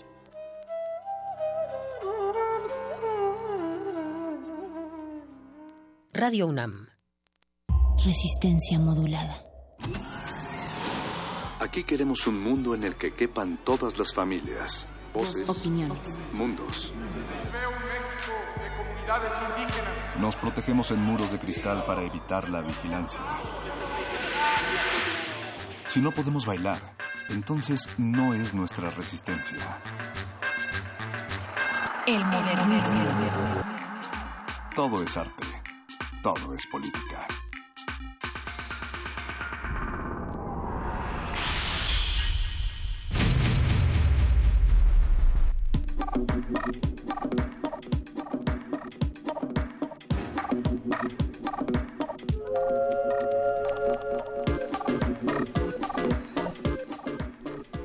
Muy buenas noches, bienvenidos todos y todas al Modernísimo, su espacio de confianza en resistencia modulada para hablar de derechos humanos, agenda pública, elecciones y por supuesto algunos guiños de salvaje pop.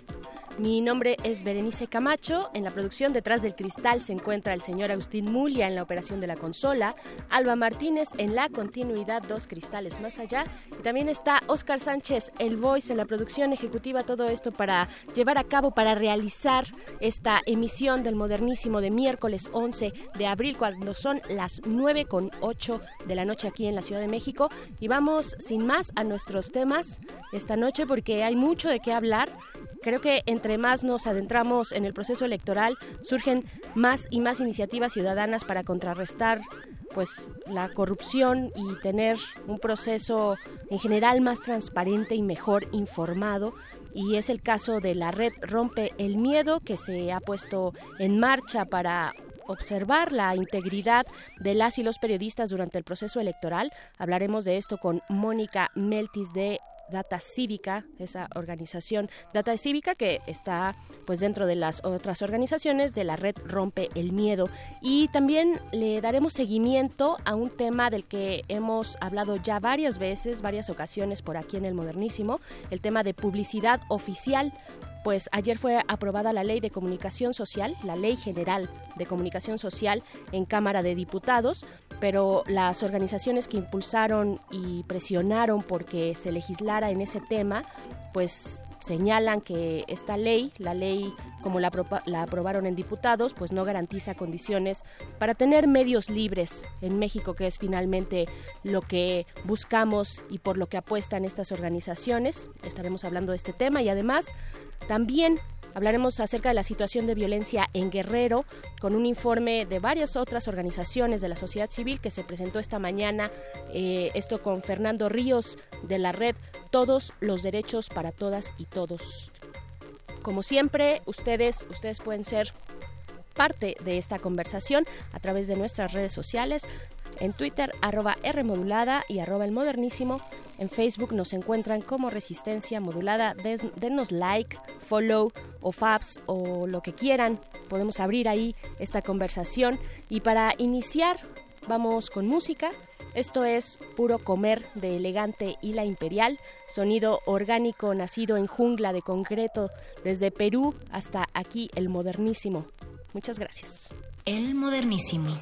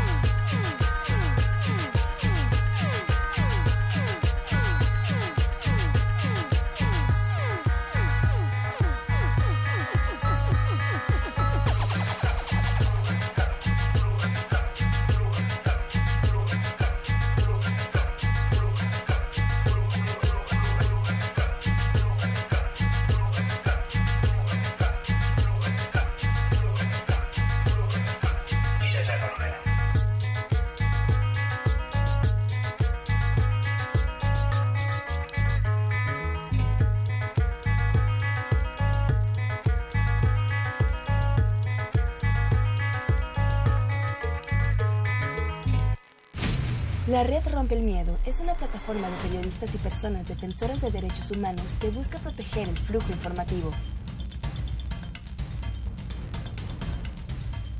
En las elecciones de 2018, la red Rompe el Miedo monitoreará a sus integrantes para documentar agresiones contra ellos y actos que obstaculicen el derecho a la información y a la libertad de expresión. La red está integrada por cientos de periodistas, personas defensoras de derechos humanos y observadoras electorales. El modernísimo.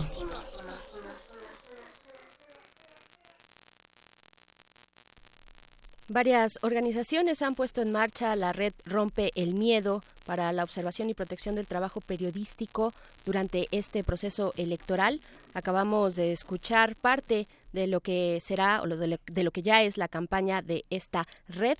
Y para comentar más al respecto, ya está en la línea Mónica Meltis. Ella es directora ejecutiva de Data Cívica, una organización civil que trabaja en el desarrollo de tecnología y capacitación para una ciudadanía más fuerte en México. Mónica, bienvenida. Muchas gracias por esta conversación aquí en el Modernísimo. Hola, muchas gracias. Buenas noches. Muchas gracias, Mónica. Pues eh, preguntarte primero cuál es el objetivo de la red Rompe el Miedo. Ya lo escuchábamos un poco en esta parte de la campaña que estábamos sonando. Y, por qué, sobre todo, se hace necesario poner en marcha estas acciones en el contexto del proceso electoral. Sí, pues justamente en el contexto electoral hemos observado desde, particularmente desde artículo 19, que ha trabajado ya desde hace mucho tiempo en, en la documentación de casos, agresiones a periodistas particularmente. Eh, en el contexto electoral hemos observado un aumento en las agresiones. Entonces, creemos, digamos, entendiendo que en 2018 va a ser una, una contienda electoral posiblemente el acto político más grande que tendremos en un buen rato. Sin duda, sí lo han comentado, ¿no? En varios medios, sí. Y, claro, y digamos, es el acto uh -huh. político más grande que hemos tenido en un rato, entonces cre creemos que es importante ampliar la red Romper Miedo que originalmente surgió solamente en la Ciudad de México y luego se, se extendió a otros a otros estados. Eh, creemos que es importante ampliarla. Ahorita vamos a tener al menos 18 estados que estén documentando eh, pues agresiones a periodistas, pero sobre todo eh, en un trabajo también de monitoreo que ya hemos empezado a, a trabajar desde ahora. Estamos generando eh, talleres con periodistas, pero también con defensoras y defensores de derechos humanos y personas que, ciudadanas que vayan a salir a, la calle a observar eh, las contiendas electorales y todo el proceso electoral. Creemos que es importante que haya una red de monitoreo que esté precisamente eh, pues entendiendo los procesos que están surgiendo desde campo y, y teniendo un proceso de incidencia también en, en un digamos con una concentradora de organizaciones en ese sentido, estamos trabajando ya con 18 estados en la República sí. y estamos todavía en un proceso de ampliación para poder monitorear agresiones e incidentes, pero también para verificar información sobre bloqueos informativos y bloqueos a eh, al derecho a la información y a, al derecho a la libre expresión. Claro, ampliar la red significa un reto importante, ¿no? Ahorita tú mencionabas, bueno, en un inicio la red Rompe el Miedo, puesta en marcha por el artículo 19, pues funcionaba o se aplicaba solamente aquí en la Ciudad de México. Yo recuerdo muy bien los casos de las marchas en contra de, bueno, hace seis años ya, o un poco menos, poco más de seis años en contra de eh, del presidente, del ahora presidente Peña Nieto, ¿no? En aquel momento cuando tomó posesión, pues era, recuerdo que se había puesto en marcha, eh, pues este esta red. ¿Cómo lo están articulando ustedes? ¿Quiénes son las organizaciones organizaciones que están involucradas, eh, Mónica? Pues estamos coordinando la red eh, Artículo 19, Data Cívica y la Red Digital por los Derechos, la Red en Defensa por los Derechos Digitales. La R3D, R3D claro. Uh -huh. eh, estas tres organizaciones estamos coordinando, pero hay muchas organizaciones aliadas en, los, en diferentes estados. Por ejemplo, en Coahuila está el Fray Juan, okay. en Guerrero está Tlachinolan, en fin, somos muchas organizaciones que estamos trabajando en el proceso de eh, de articulación, pero también de monitoreo. Y, y, pues justamente la parte de articulación de organizaciones se trata de que más, más nodos de periodistas y defensoras y defensores de derechos humanos que van a salir a la calle nos organicemos y estemos pendientes eh, las unas de las otras y, y podamos estar, eh, digamos, monitoreando toda la información que está sucediendo, pero también específicamente en términos de protocolos de seguridad integral, que incluye no solo la parte digital, sino la parte eh, también periodística. Eh, digamos, la esencia del proyecto es eh, proteger a las personas que van a salir a la calle, entendiendo que justo el contexto electoral es un contexto en el que se suscitan más agresiones usualmente hacia personas que están en, campo, ¿no? Claro, eso justo para allá iba mi siguiente pregunta, eh, Mónica. Eh, en tiempos electorales se corre un riesgo diferente o si cabe decirlo y si eso es posible ya frente a la cantidad de, eh, violencia ejercida contra la prensa, se corre un riesgo aún mayor al realizar este oficio informativo o periodístico. ¿Ustedes lo han detectado así? Sí, sin duda. Artículo 19, de hecho, tiene ya información. Ahorita, si entran, de hecho, ya tenemos la, la página activa y las redes sociales activas. Eh, informa que rompe el miedo.mx. Pueden revisar toda la información que estamos documentando sobre agresiones e incidentes eh, a estos grupos. Ya tenemos al menos 13 casos de, incidentes en lo que va del año en el contexto electoral nada más, ¿no? Y el contexto electoral lo entendemos como, eh, digamos, eh, no solamente incidentes que hayan sido suscitados desde partidos políticos, pero también en campañas electorales.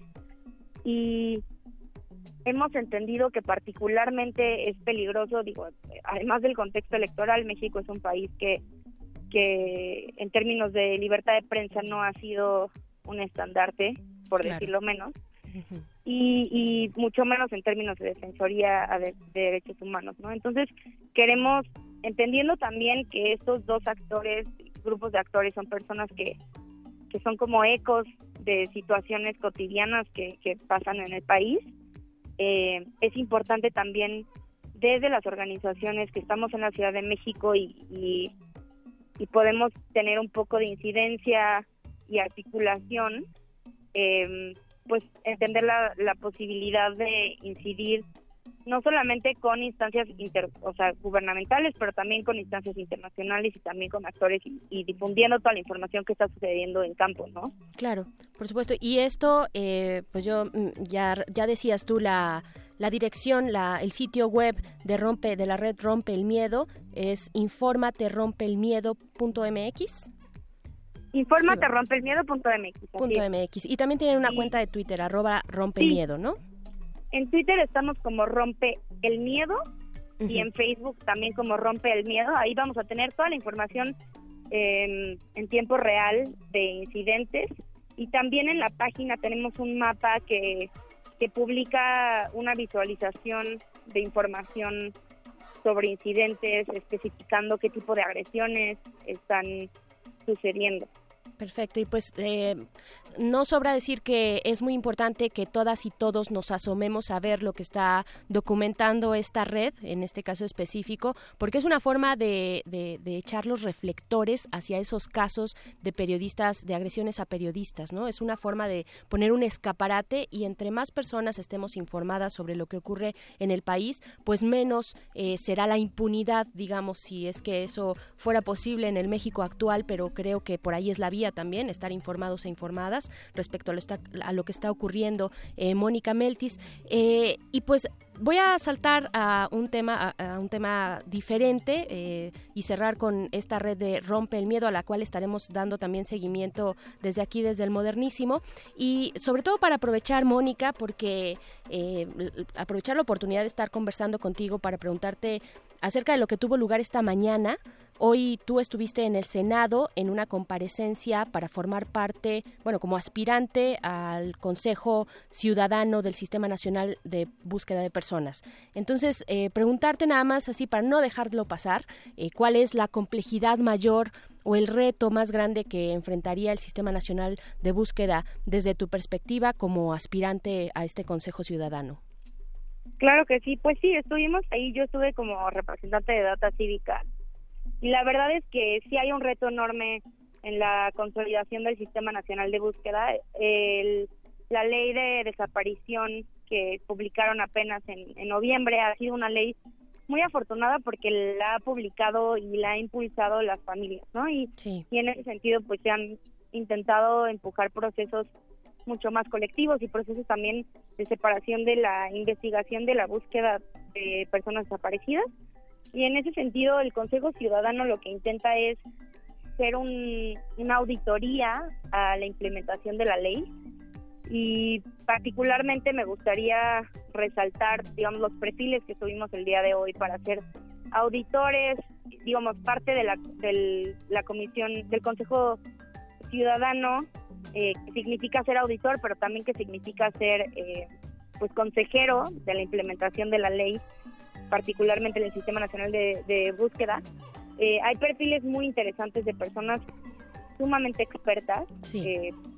digo, ahorita por mencionar alguno, menciono el caso de el, una persona experta en términos forenses, que es Mercedes Doretti. Hay organizaciones eh, que participan de procesos de acompañamiento en Coahuila, por ejemplo, el Fray Juan de, de, Larios. Data Cívica está participando en la parte de implementación de los registros. Eh, mañana no tenemos todavía mucha información, pero esperamos que mañana o pasado mañana salga la lista de personas que, que conformen el consejo, pero precisamente perdón, entendiendo los, los retos enormes técnicos y jurídicos que, que tienen eh, la creación del Sistema Nacional de, Búsqueda, eh, es que estamos empujando estos perfiles de personas expertas eh, para precisamente asesorar al, al sistema y, y, al Consejo Nacional de Búsqueda en este proceso. Claro, estuvo por ahí también Santiago Corcuera, ¿no? Este, yo Santiago Corcuera estuvo también como un especialista en términos de derechos internacionales. Estuvo también Jorge Verástegui, que es una persona que sabe muchísimo de temas jurídicos también, pero que también ha, formado parte de procesos eh, de, familias en búsqueda. Estuvo también eh, Volga, que trabaja en la Flaxo y que sabe, es una persona experta también en, la implementación de, de la ley, que son personas que han estado desde el inicio que se empezó a pensar en la ley, ¿no? Entonces, sí creo que el Consejo Ciudadano es una oportunidad enorme para, para poder empujar estos perfiles y para que justamente se absorban y, aprovechemos de todas las experiencias y, pues expertices de estas de estas personas que han dedicado toda su vida a trabajar en estos en estos temas y que por fin podemos tener una ley que nos dé un poquito digamos que avancemos un poquito más en ese sentido para traer eh, digamos, localización, búsqueda e identificación de personas desaparecidas, pero también para un proceso de memoria, justicia y verdad que tanta falta le hace a este país. Claro, en varias vías va este proceso de las personas desaparecidas en nuestro país. Mónica, nada más para puntualizar, entonces el día de mañana tendrían ustedes, bueno, eh, esta comisión del Senado tendría los resultados de aquellos y aquellas que van a conformar este Consejo Ciudadano. Pues todavía no sale una información oficial. Ok. Eh, en ese sentido, digamos, hay mucha incertidumbre, sobre todo todo este proceso ha sido muy rápido. Apenas salieron el jueves de la semana pasada las, la, la postulación desde el Senado. Hoy fueron las comparecencias. Tuvimos dos días para, para postularnos. Esperamos que mañana salga una respuesta, pero digamos, mientras tanto no tenemos información oficial, nosotros estamos empujando para que pues genuinamente queden los perfiles de personas expertas, ¿no? O sea, el caso forense es un caso eh, muy importante en toda la implementación de la ley y pues hay pocos perfiles en realidad para ese tipo de casos. Hay pocos perfiles también para la parte técnica de, de los registros que Data Cívica se está postulando. Hay pocos registros también. Hay poca poca experiencia en términos de técnicos de la implementación de la ley. Entonces, mientras no sabemos más información, esperamos que salga mañana, pero no estamos seguras. Eh, entonces, pues estamos esperando para empujar mientras tanto los perfiles que nosotras creemos eh, desde Data Cívica que, que pues deberían de empujarse y que sobre todo pensando que el Consejo Ciudadano es un consejo que va a estar apoyando de cerca la implementación de la de la Comisión Nacional de Búsqueda, que va a ser fundamental en términos de, digamos, los siguientes seis años al menos eh, en el proceso de personas desaparecidas, ¿no? Claro que sí, pues sí, lo deseable es que pues esta integración, bueno, que este consejo sea lo más integral posible. Ya hablabas tú desde Data Cívica, pues la parte de los datos, que es un tema fundamental, eh, la recabación y la discriminación de datos, ¿no? Eh, en fin, todo, todo un tema ahí amplísimo, y entre otros como el forense también, instrumentaciones, etcétera. Pero bueno, estaremos también dándole seguimiento a este proceso muy importante. Por el momento, muchas gracias, Mónica Mónica Meltis, directora ejecutiva de Data Cívica. Muchas gracias por esta conversación. No, muchísimas gracias por la invitación. Buenas noches. Muy buenas noches. Y nosotros seguimos aquí en el modernísimo. Vamos con algo de musiquita para esta noche, eh, pues bastante húmeda en la Ciudad de México. Díganos ustedes sus comentarios, arroba R modulada y arroba el modernísimo en Twitter, Facebook, Resistencia Modulada. Vamos a escuchar un clásico del post-punk. Esto es Happy House de la banda inglesa Siouxsie and the Banshees. Están escuchando el modernísimo. El modernísimo.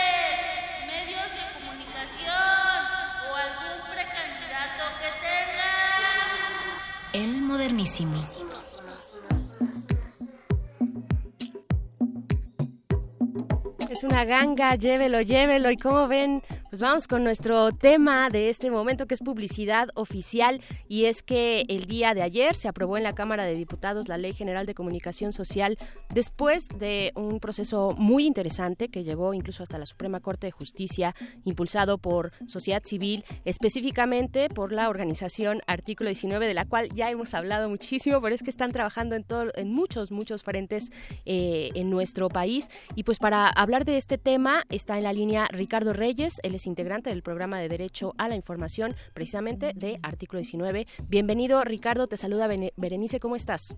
Hola, Bere, muchas gracias. Buenas noches. Gracias, eh, pues gracias a ti por esta llamada, por aceptarnos esta conversación. Y pues primero preguntarte, eh, para poner en contexto a quienes nos escuchan, eh, pues esta, el día de ayer, ya mencionaba yo, esto ocurrido en Cámara de Diputados, pero danos un breve, un breve resumen del el amparo que otorgó la Corte, la Suprema Corte de Justicia y de cómo llegamos de ese momento al, al momento de hoy y de ayer y de hoy de hablar de la ley Chayote, por ejemplo. Sí, eh, bueno, a raíz de la omisión legislativa en la que incurrió el Congreso de la Unión, o sea, diputados y senadores en el 2014 en la reforma política electoral, al no emitir la ley reglamentaria del párrafo octavo del artículo 134 constitucional, que básicamente es para regular la publicidad oficial, al no hacer su trabajo legislativo, eh, artículo 19 interpone un amparo ante esa omisión legislativa. Esta omisión legislativa la conoce un juez de distrito que decide no desechar la, la demanda, por así decirlo, por tratar de un tema que se decía ajeno, pero no, estaba en un error. A raíz de eso, eh, se interpone un recurso de revisión, el cual se manda, eh, se, solicita la facultad de atracción de la Corte para que conozca de él y posteriormente se pronuncie. La Corte en el 2015 lo atrae y se le asigna al ministro Saldívar para su estudio, quien el, en octubre pasado del 2017 hace su proyecto de sentencia el cual se va a discutir el 15 de noviembre y ese mismo día eh, otorgan el amparo a artículo 19, obligando al Congreso de la Unión, senadores y diputados a emitir la mencionada ley de publicidad oficial a más tardar el 30 de abril. Entonces, a partir del 15 de abril, nosotros como sociedad civil, como artículo 19, fundar y un colectivo de más de 130 organizaciones, periodistas, académicos, académicas, y medios de comunicación hemos impulsado esta agenda, este tema en la agenda pública, perdón, en la agenda política del Congreso para que inicien sus trabajos legislativos incluso desde diciembre. Eh, hemos hecho ya distintos llamados, incluso órganos constitucionalmente autónomos como el INE, el INAI, la CNDH hicieron lo propio para solicitar al Congreso inicie sus trabajos legislativos. Y bueno, eh, básicamente fueron oídos, oídos sordos a, a, estos llamados, pues no nos, no nos tomaron en cuenta, no tomaron eh, en cuenta las recomendaciones de lo que la ley debería contener. ¿En qué consisten esas recomendaciones, eh, Ricardo? En que se fortalezca la pluralidad informativa, la pluralidad de medios, que se establezcan topes presupuestales de asignación y de gastos. El gasto excesivo en publicidad oficial es multimillonario en lo que va de este sexenio de enero del 2013 a diciembre del 2017 ya van más de 40 mil millones de pesos y se espera que al final de este sexenio llegue a 60 mil millones de pesos. Eh, Además, este, que se fortalezca la libertad de expresión y el derecho a la información, derecho a las audiencias.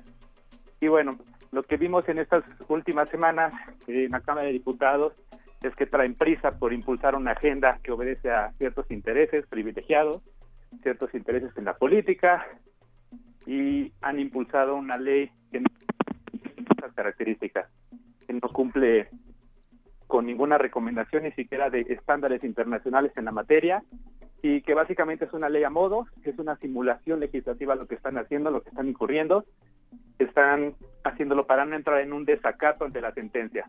Entonces están haciendo esto apresuradamente, lo pudimos constatar el martes 13 de abril y ayer eh, en la Cámara de Diputados. donde la planadora del PRI, en coalición con el Partido Verde y Partido Nueva Alianza, eh, pues aprobaron esta ley. Entonces ahorita está en manos del Senado poner un freno a, a esto que está sucediendo y esperamos que, que reaccione el Senado de la mejor forma para detener esta ley, para hacer observaciones y pues que no pase. Nosotros seguimos en, esperando poder sentarnos con ellos, poder tener discusiones, un intercambio de ideas, que, que en verdad escuchen a la sociedad civil, porque ayer lo que decían ciertos diputados es que esta ley, presumen, contempla las recomendaciones que hemos hecho, contempla las discusiones que nunca existieron, a las invitaciones que jamás llegaron. O sea, ustedes no fueron invitados como sociedad civil y además como una parte importante de que impulsó este proceso desde la Suprema Corte de Justicia, ustedes no fueron invitados eh, por alguna comisión de la Cámara de Diputados para discutir este eh, este proceso de ley. No, básicamente no. Y se hicieron dos este, invitaciones, pero no fueron más allá de simple ir y pronunciarnos al respecto, pero no hubo un intercambio de diálogos, no hubo un intercambio de ideas y básicamente pues nos están dando una simulación, por así decirlo, en el que quieren legitimar un proceso que no les corresponde, legitimar un proceso en, en una muy mala forma. El contenido de la ley es muy malo, las formas en las que lo están haciendo es muy malo y es lamentable que esté sucediendo esto y bueno, la última palabra la tendrá el Poder Judicial.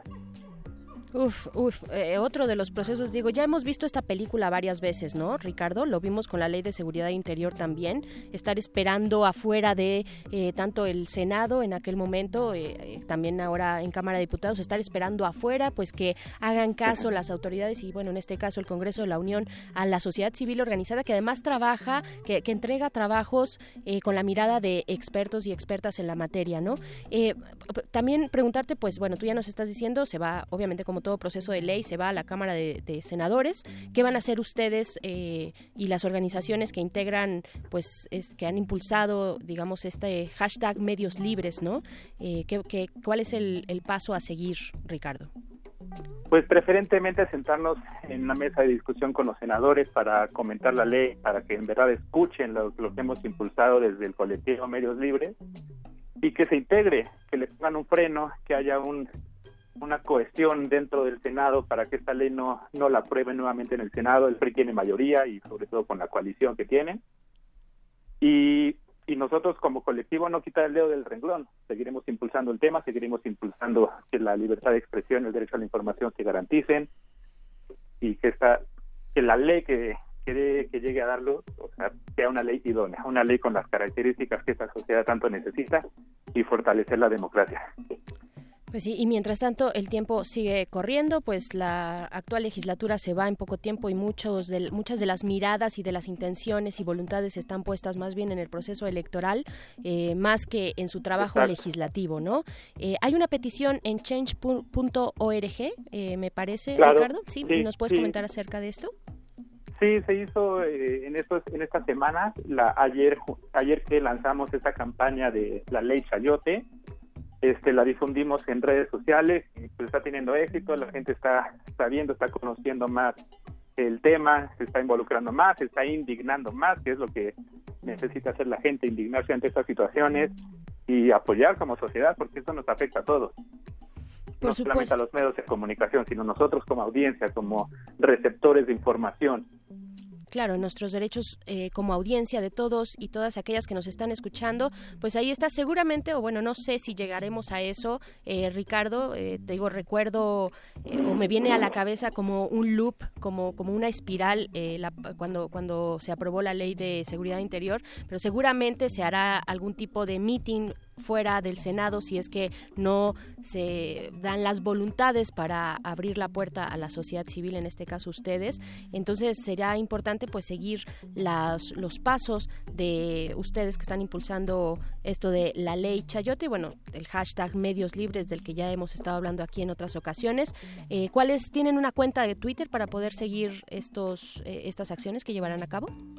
Sí, eh, donde hemos difundido todo es la cuenta arroba publioficial y desde la cuenta de pues, las diferentes organizaciones que están impulsando esto y bueno principalmente Fundar y Artículo 19. Sí, Fundar que tiene ahí un eh, informe muy interesante acerca de publicidad oficial que lanzaron me parece el año pasado. Eh, también ahí se pueden eh, dar un clavado para ver de qué se trata esto de publicidad oficial y pues por el momento muchísimas gracias Ricardo Ricardo Reyes de Artículo 19 por esta conversación y seguiremos los pasos de lo que está ocurriendo con la ley Chayote. Muchas gracias. No, gracias a ti. Buenas noches. Muy buenas noches.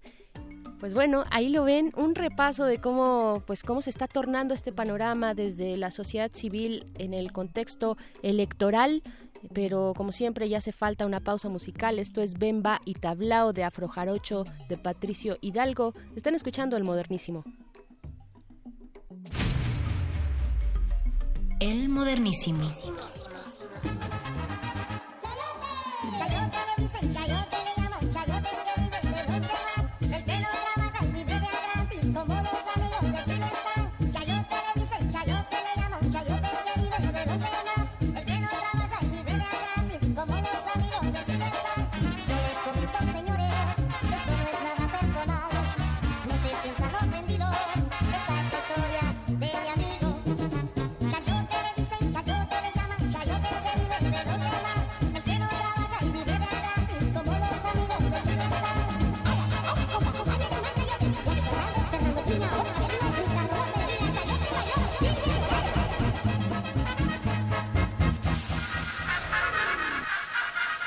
El modernísimo.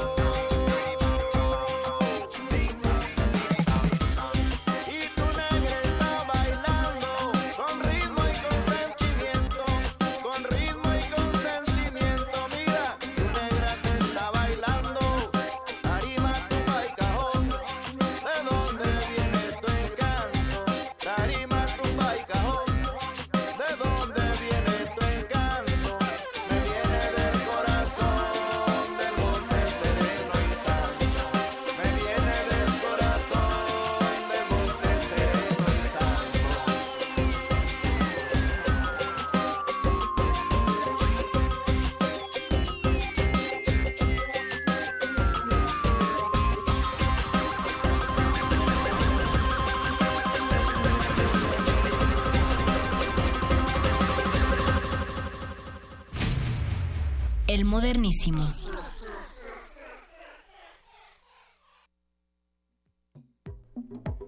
9 con 47 de la noche aquí en la Ciudad de México.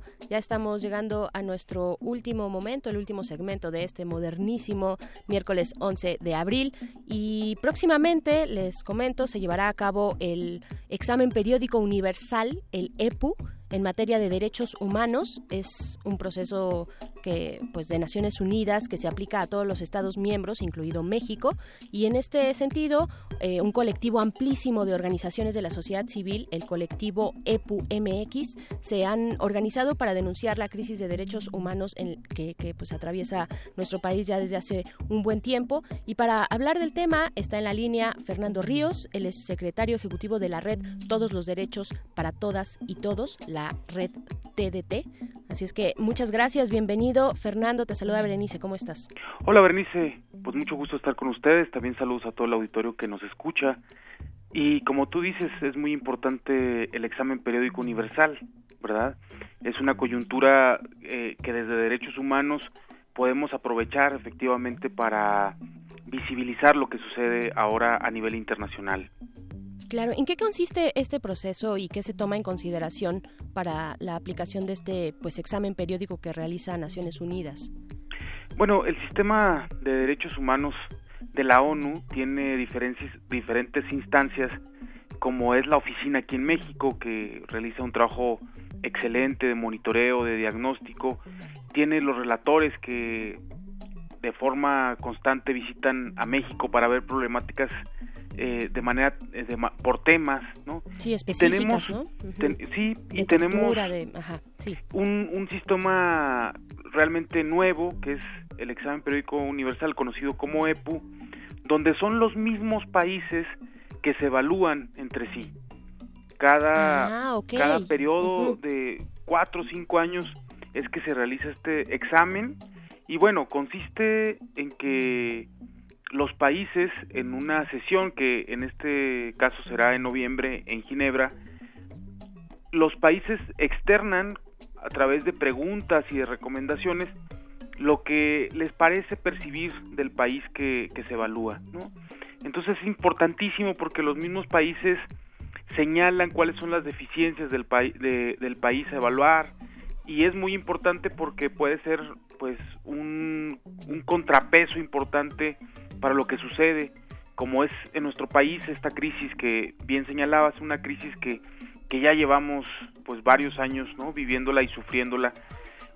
Y bueno pues comentabas tú acerca del colectivo, efectivamente. Exacto, el colectivo, porque es un colectivo muy muy grande, ¿no? El colectivo, eh, ustedes allá afuera, los que nos escuchan, pueden buscar, eh, por ejemplo, en Twitter el hashtag colectivo EPUMX para saber, eh, tener más información a la par de lo que estamos hablando acá. Pero cuéntanos, Fernando, ¿en qué consiste este colectivo, esta articulación tan grande de organizaciones? Sí, cuando nosotros empezamos a ver desde la red Todos los Derechos para Todas y Todos, ¿Cuál era eh, la sustancia del EPU? ¿Qué queríamos lograr? Pues veíamos con preocupación que en México ahora hay 2.800 recomendaciones de los últimos años que han hecho diferentes relatores o diferentes instancias o la, incluso la Comisión Interamericana.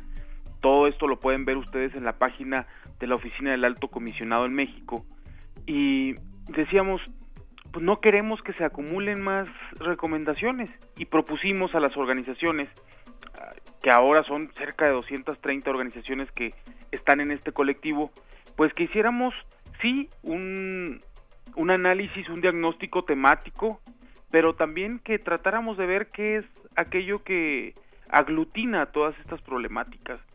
Y, y bueno, pues el, el, el colectivo eh, partió de la red Todos los Derechos para Todas y Todos con 84 organizaciones y tuvo un impacto muy importante con las universidades. Estamos, por ejemplo, con la, las la, el sistema Ibero, estamos también con, con las organizaciones que, que atienden migrantes y bueno, pues unos colectivos muy amplios, digo, un colectivo muy amplio, ¿no? Eh, en realidad con un trabajo pues muy dedicado por parte del Centro de Derechos Humanos Agustín Pro Juárez, la Fundación para la Justicia, la Comisión Mexicana, entre otras, ¿no? Y esto pues nos ha dado eh, realmente la capacidad también de hacer un abordaje temático, eh, regional y sobre todo eh, que trate también de encontrar cuáles son los elementos que habría que atender de manera importante para que las distintas problemáticas, sabemos que no las podemos abordar todas,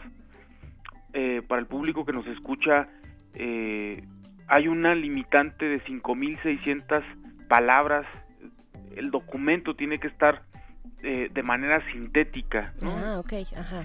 Y entonces, bueno, este fue nuestro aporte, un aporte eh, donde por supuesto que mencionamos este terrible eh, crimen de los feminicidios, ¿no? Los secuestros, la tortura, la desaparición forzada y a manos de particulares, la dificultad para el acceso a la justicia, eh, las condiciones de quienes migran, ¿no? el despojo de los campesinos, la situación de los pueblos indígenas y todo esto aglutinado pues en, en condiciones que tú y, quienes nos escuchan estarán de acuerdo que es la impunidad, que es la corrupción, que es la violencia y que es también la pobreza y desigualdad la que de alguna manera hace que las, las condiciones de esta crisis de derechos humanos se perpetúen a través de los años y que no encontremos elementos suficientes para que podamos establecer rutas de salida. Claro. Entonces sí nos parecía importante eh, que no queremos mm, eh, muchas más recomendaciones, sino que recomendaciones estratégicas en torno especialmente a la impunidad, a la violencia, a la corrupción, que nos ayuden a destrabar eh, esta situación que, vivimos, ¿no? Sí, este impasse en, el que nos encontramos, dicen por ahí eh, los expertos, las expertas, que será aproximadamente pues un plazo de 30 años, más o menos 25, 30 años, si es que se pusiera en marcha un sistema nacional anticorrupción efectivo desde este momento, pues tendría que pasar aproximadamente ese lapso, esa cantidad de años para lograr avances significativos. Y pues bueno, ahí está el esfuerzo de todas estas organizaciones, entre ellas este colectivo EPU, eh, organizado por la red Todos los Derechos para Todas y Todos. Eh, también, Fernando, quiero pasar a otra a otro tema que pues el día de hoy tuvo lugar. Esto en los últimos minutitos que nos quedan de programa. Esta mañana la red presentó el informe de la civilidad truncada a la desaparición de la razón. Esto es una parte, pues el resultado de la misión de observación hacia el estado de Guerrero. Eh, pues cuéntanos en general, pues qué encontraron y qué están planteando y plasmando en este informe informe. Eh, sí, también las organizaciones eh, que hemos estado en esta misión nos interesó mucho a partir de lo que vimos de desplazamiento, desaparición eh, y la situación de defensores y defensoras.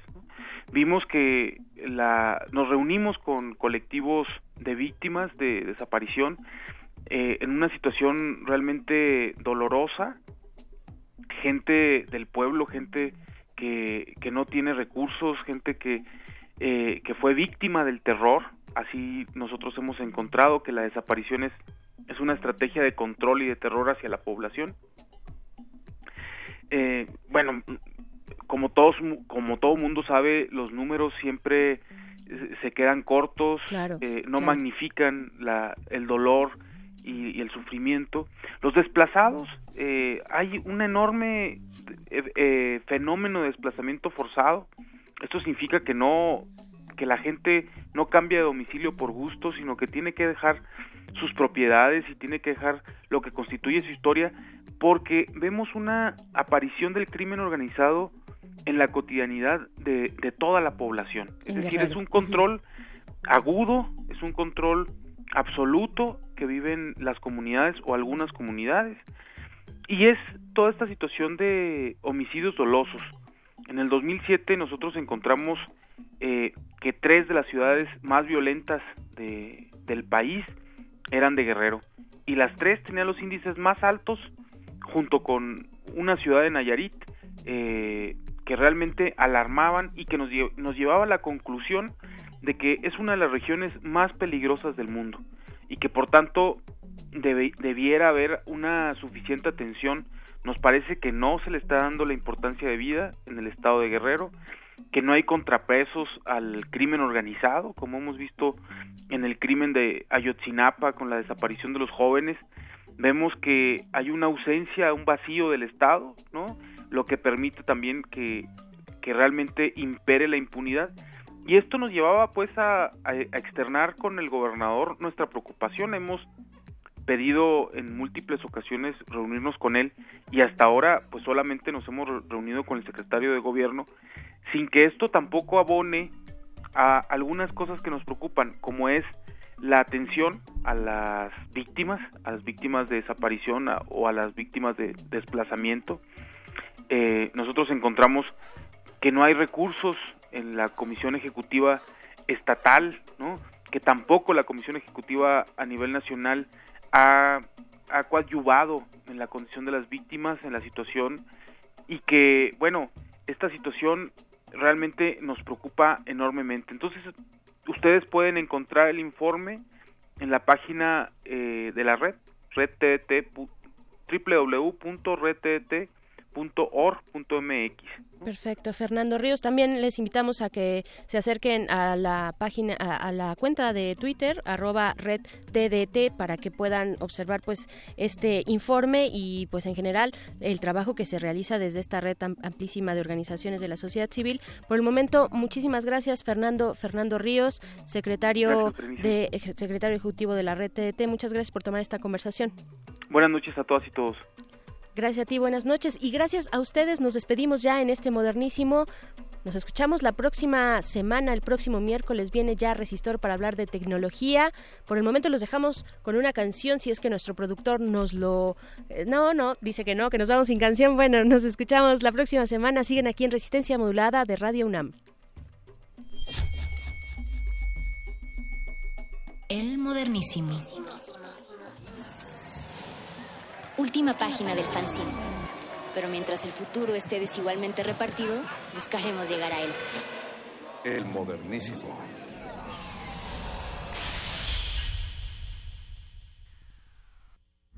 Resistencia modulada.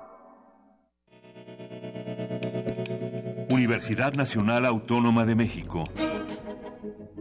La Universidad de la Nación.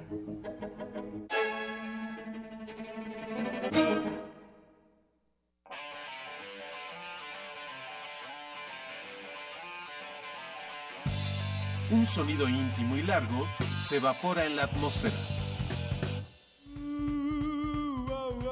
Ellos son Aullido, los viajeros del rock blues. Viernes 13 de abril a las 21 horas en la sala Julián Carrillo de Radio UNAM. Entrada libre. Haz una pausa y vibra con la música. Aquí en Radio UNAM, Experiencia Sonora.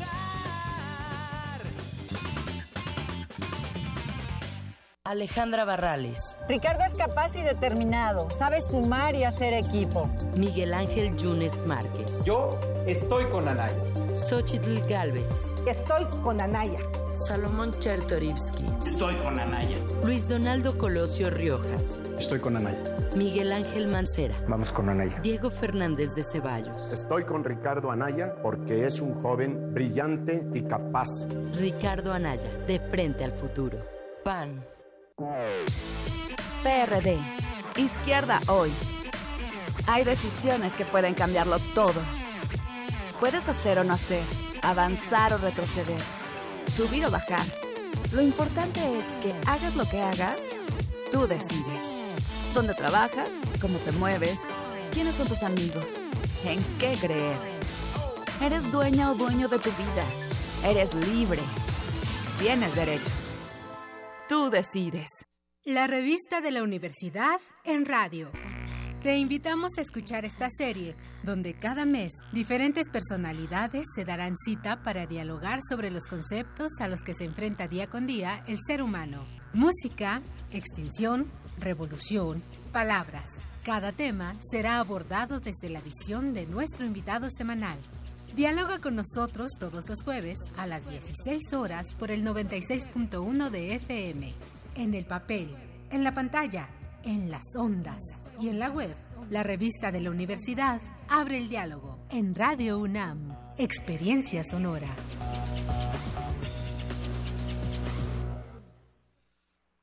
PRD, Izquierda Hoy somos la izquierda que se identifica con las y los jóvenes, convencidos de lo que creemos, porque cuando dicen desigualdad, reclamamos igualdad.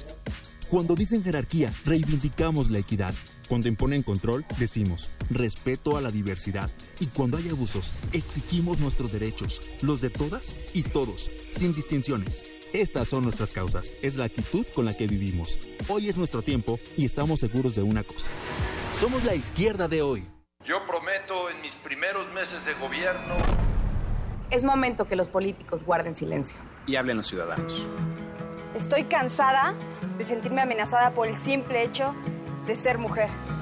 Con este taxi me gano la vida con dignidad, pero soy ingeniero en sistemas. Estoy cansada de ganar menos que un hombre. Quiero respeto. Quiero oportunidades. Lo que más quiero es igualdad. Con Nueva Alianza es de ciudadano a ciudadano. Náhuatl, Mixteco, Maya, Celtal, Tzotzil, Zapoteco, Otomí. Las lenguas originarias de México reunidas en un espacio de interculturalidad. Calme Cali. Calme Cali. Acompáñanos a conocer las diferentes culturas indígenas de nuestro país en voz de sus hablantes. Todos los jueves a las 10 de la mañana. Retransmisión domingo 15.30 horas. Por el 96.1 de FM. Radio UNAM. José Antonio Miz platica con estudiantes. ¿Cómo están? Buenas tardes. ¿Les puedo hacer una pregunta? Claro que sí. ¿Quién de ustedes va a votar por primera vez? Yo. ¿Y ya sabes por quién vas a votar? Pero todos son una bola de corruptos. No todos somos iguales. Se puede hacer política sin lavar dinero, sin tener un solo peso al margen de la ley. Yo lo he hecho los últimos 20 años. Y sin ninguna mancha. Sin ninguna mancha más que el vitiligo. ¿Y los demás candidatos? Hay que revisar, hay que comparar. No nos vayamos a equivocar en esta elección. José Antonio Miz, candidato a presidente de la República por la coalición Todos por México. PRI, PDM, Nueva Alianza, PRI. Habla Andrés Manuel López Obrador. Los gobernantes y los traficantes de influencia en nuestro país se roban 500 mil millones de pesos cada año. Son niños de pecho estos que presentan como los grandes delincuentes en comparación con los políticos corruptos del país. Vamos a terminar con el bandidaje oficial. Vamos a limpiar al gobierno de corrupción como se barren las escaleras, de arriba para abajo. Y todo lo que ahorremos va a ser para beneficio de nuestro pueblo. Juntos haremos historia. Andrés Manuel, presidente. Partido Encuentro Social.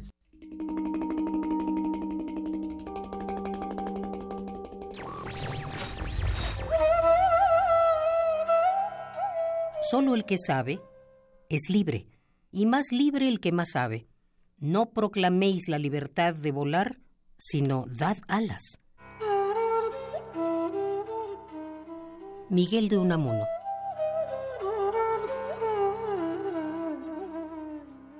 Radio UNAM. Resistencia modulada.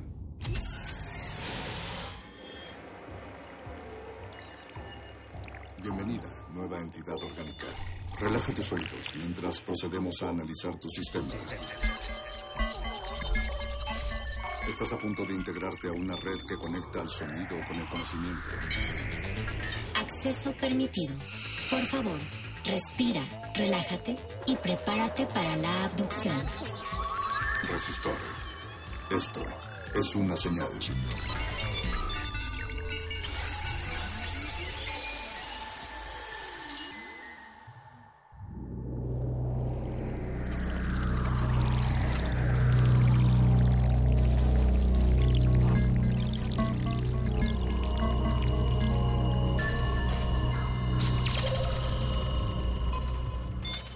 Ingresar código de emisión.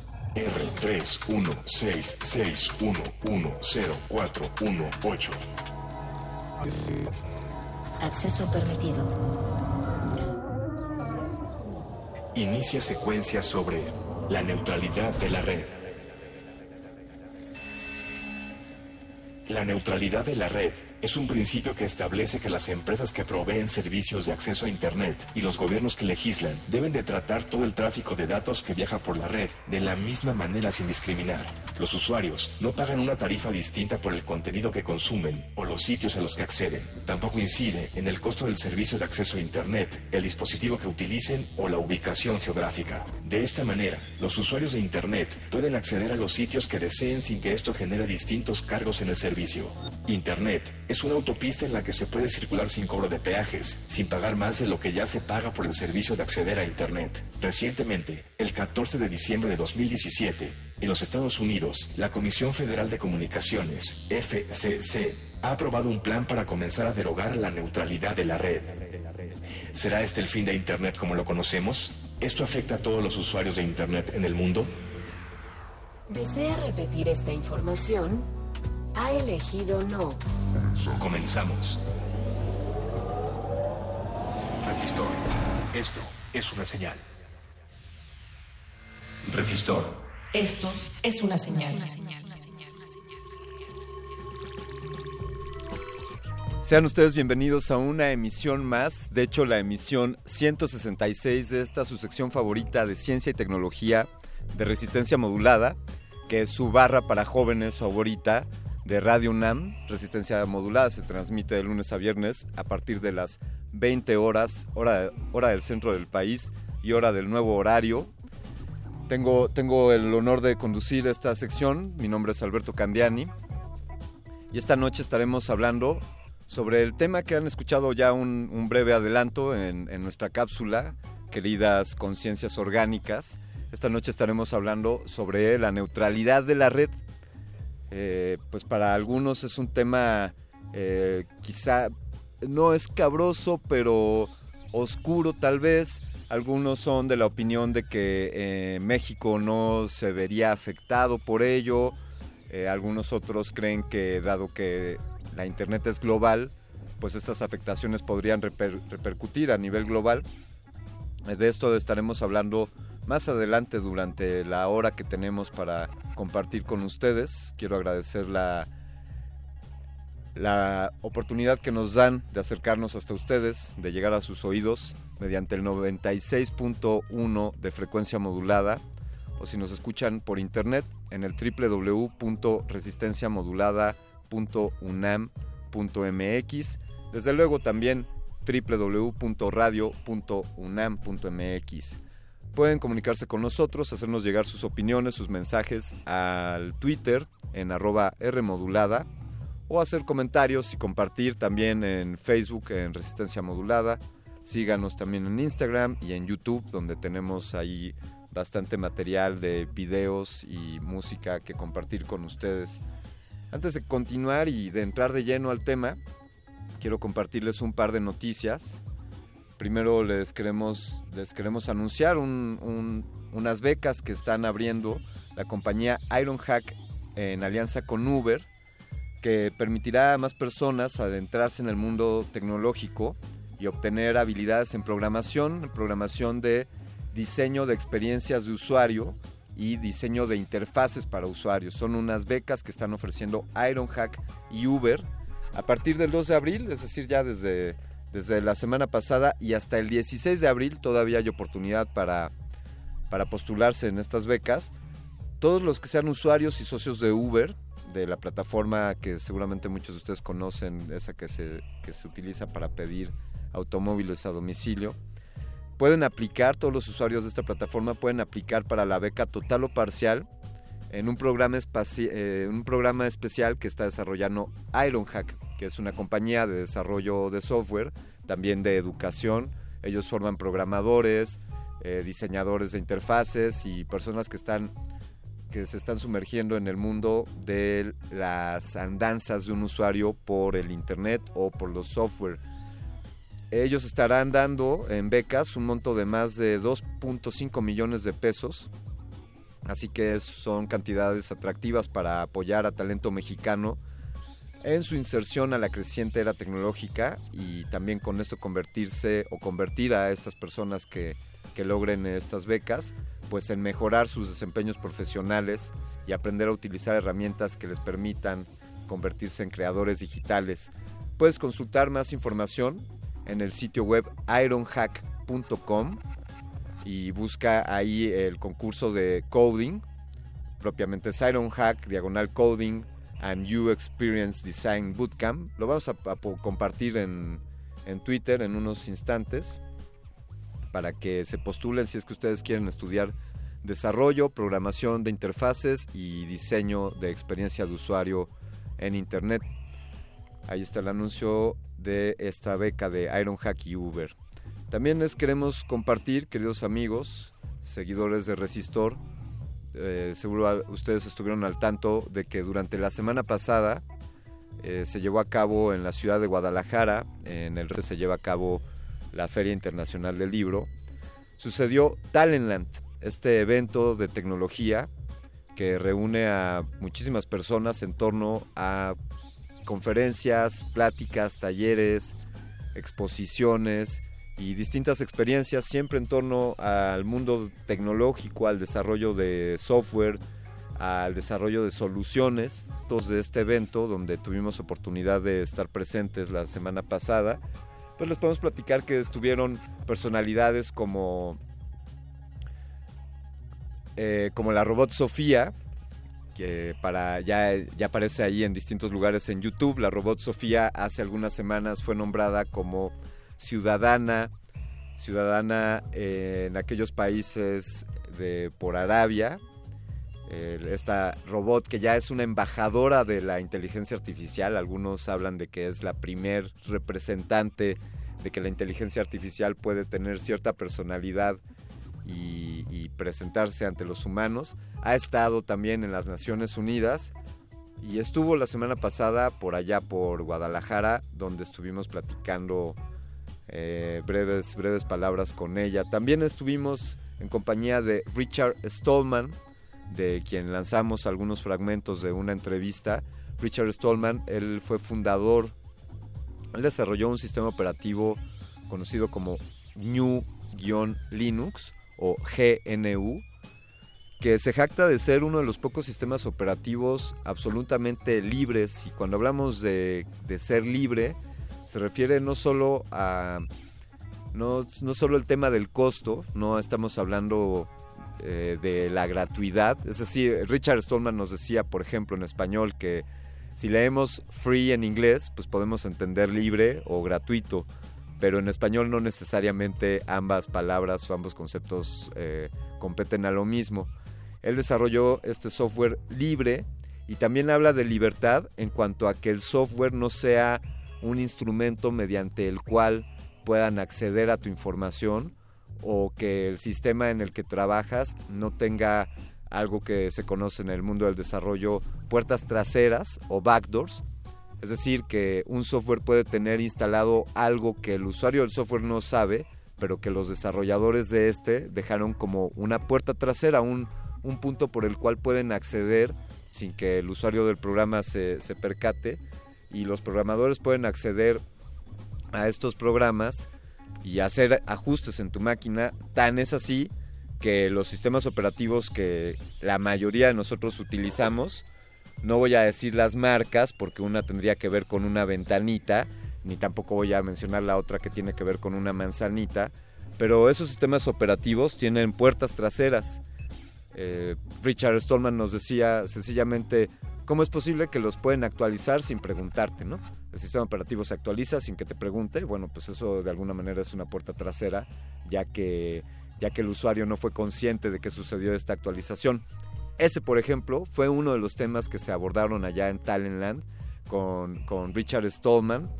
También estuvo Simone Hiertz, la, esta chica que tiene un canal en YouTube que hace inventos, inventos que pues pues no funcionan. Seguro la recordarán por su máquina para cepillarse los dientes o por la máquina para alimentarse de palomitas. Ella también estuvo allá en, en Talentland. Estuvo nada más y nada, y nada más y nada menos que Big Man, aquel, aquel personaje de la televisión, divulgador de la ciencia. Lo recordarán por sus pelos parados y por su bata de color chillante junto con su amigo La Rata, quienes nos hacían demostraciones muy, muy lúdicas sobre temas de ciencia. Eh, fueron algunos de los personajes. Kevin Mitnick es uno de los hackers pues ya legendarios en la historia de, del Internet. Es alguien que por allá de la década de los 80 pues fue una gran personalidad ya que estuvo acusado de haber de haberse infiltrado a distintos sistemas él, hacía y desarrolló una línea de, del concepto de hackear. Él habla del hacking social, por ejemplo, en el que pues una persona no necesariamente tienes que averiguar la contraseña del sistema que quieres hackear con un software o con algún sistema informático, sino que puedes hacer una investigación en el mundo tangible para poder deducir la contraseña que estás buscando. Eso lo llama como, como hackeo social. Nos platicó sus andanzas de cómo logró obtener el código fuente de, de un teléfono celular eh, en aquella época de la marca Motorola y cómo lo logró haciendo llamadas telefónicas. Él nos contó esa anécdota de cómo fue haciendo una llamada para preguntar por quién había sido el programador y entonces luego se hizo pasar por el programador e hizo otra llamada a otra área de la compañía y después de un montón de llamadas de ires y venires logró conseguir logró que la secretaria del vicepresidente de la compañía le hiciera llegar el código fuente y todo mediante unas llamadas y engañando ahí a las personas que le atendían. Por ejemplo, este Kevin Mitnick fue una de las personalidades que nos acompañaron en, en Talentland.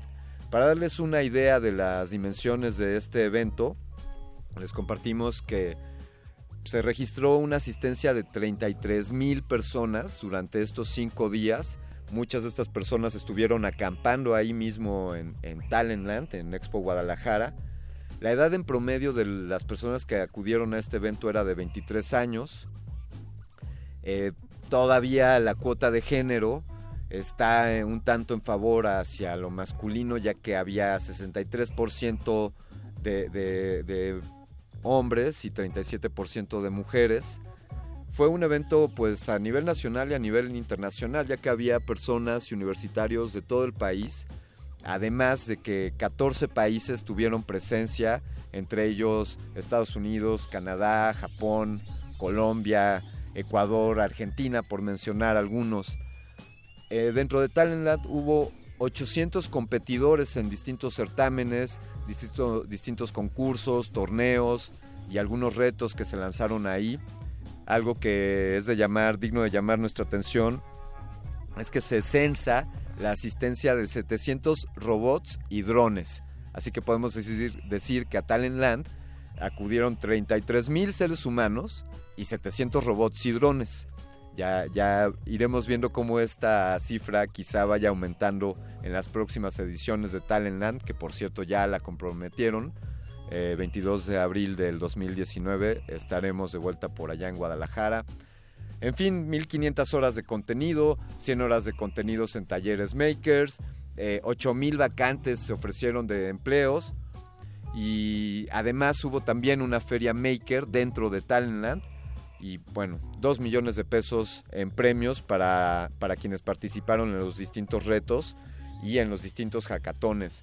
Pero si quieres enterarte más sobre lo que pasó, puedes, puedes ver muchos videos que se publicaron, muchos streamings que quedaron ahí almacenados en su plataforma.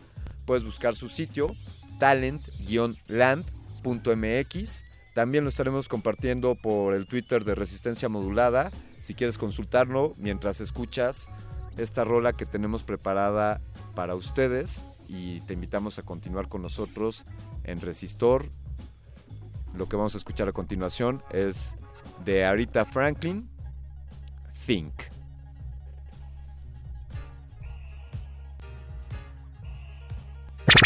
Resistor.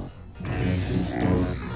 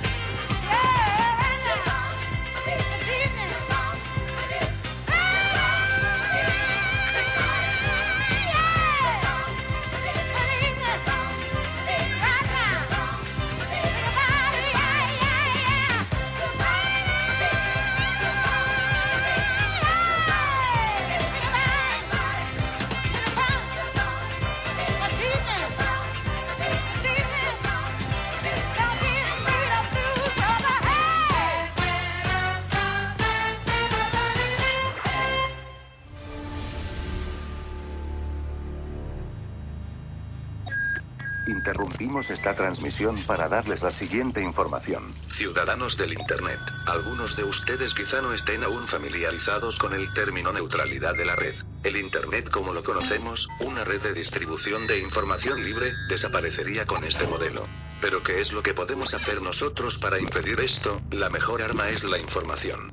Los invitamos a investigar más a fondo sobre la neutralidad de la red y sus beneficios. Somos Anonymous. Continúen sintonizando resistencia modulada y permanezcan atentos a más información. Somos una legión. No perdonamos. Y no olvidamos. Espéranos. Resistencia modulada.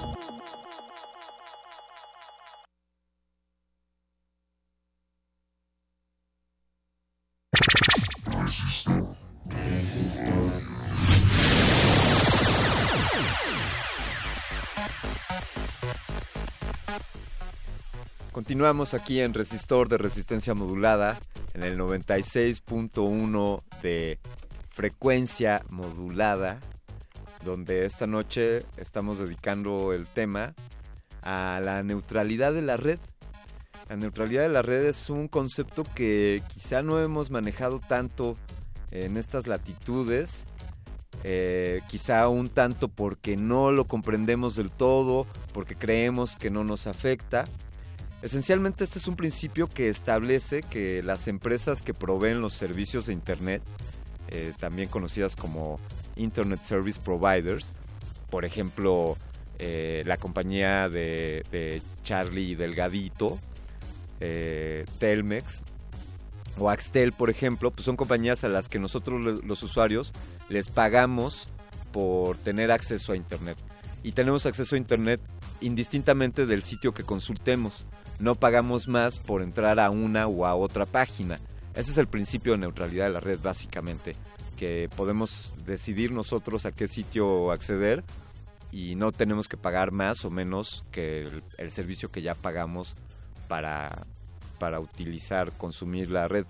Y en Estados Unidos, desde hace algunos meses, de hecho ya está entrando en vigor, eh, ya no existe, se está aboliendo la neutralidad de la red y esto puede implicar que los usuarios tendrían que pagar más o menos dinero para entrar a uno o a otro sitio. Pero, pero ¿qué, sé yo al respecto? Mejor, mejor invitemos a alguien que sí tenga cómo, cómo iluminarnos en este tema. Para ello tenemos en la línea al presidente de la Internet Society Capítulo México, académico de la Universidad Iberoamericana y, y, un gran amigo, ya también colaborador de este resistor, el ingeniero Luis Miguel Martínez. ¿Cómo estás, Luis Miguel? Buenas noches. Bien, Alberto. ¿Y tú? ¿Me escuchan bien? Te escuchamos perfectamente fu fuerte, fuerte, y claro, claro, como... Fuerte y claro, como, como dirían. Como, como decían allá con, bueno, un poco después de la clave Morse, supongo, ¿no? Las primeras transmisiones de radio. Pues sí, a final de cuentas eh, hemos heredado muchas costumbres de los primeros días de la radio, ¿no? Es... El, incluso el OK. Sí.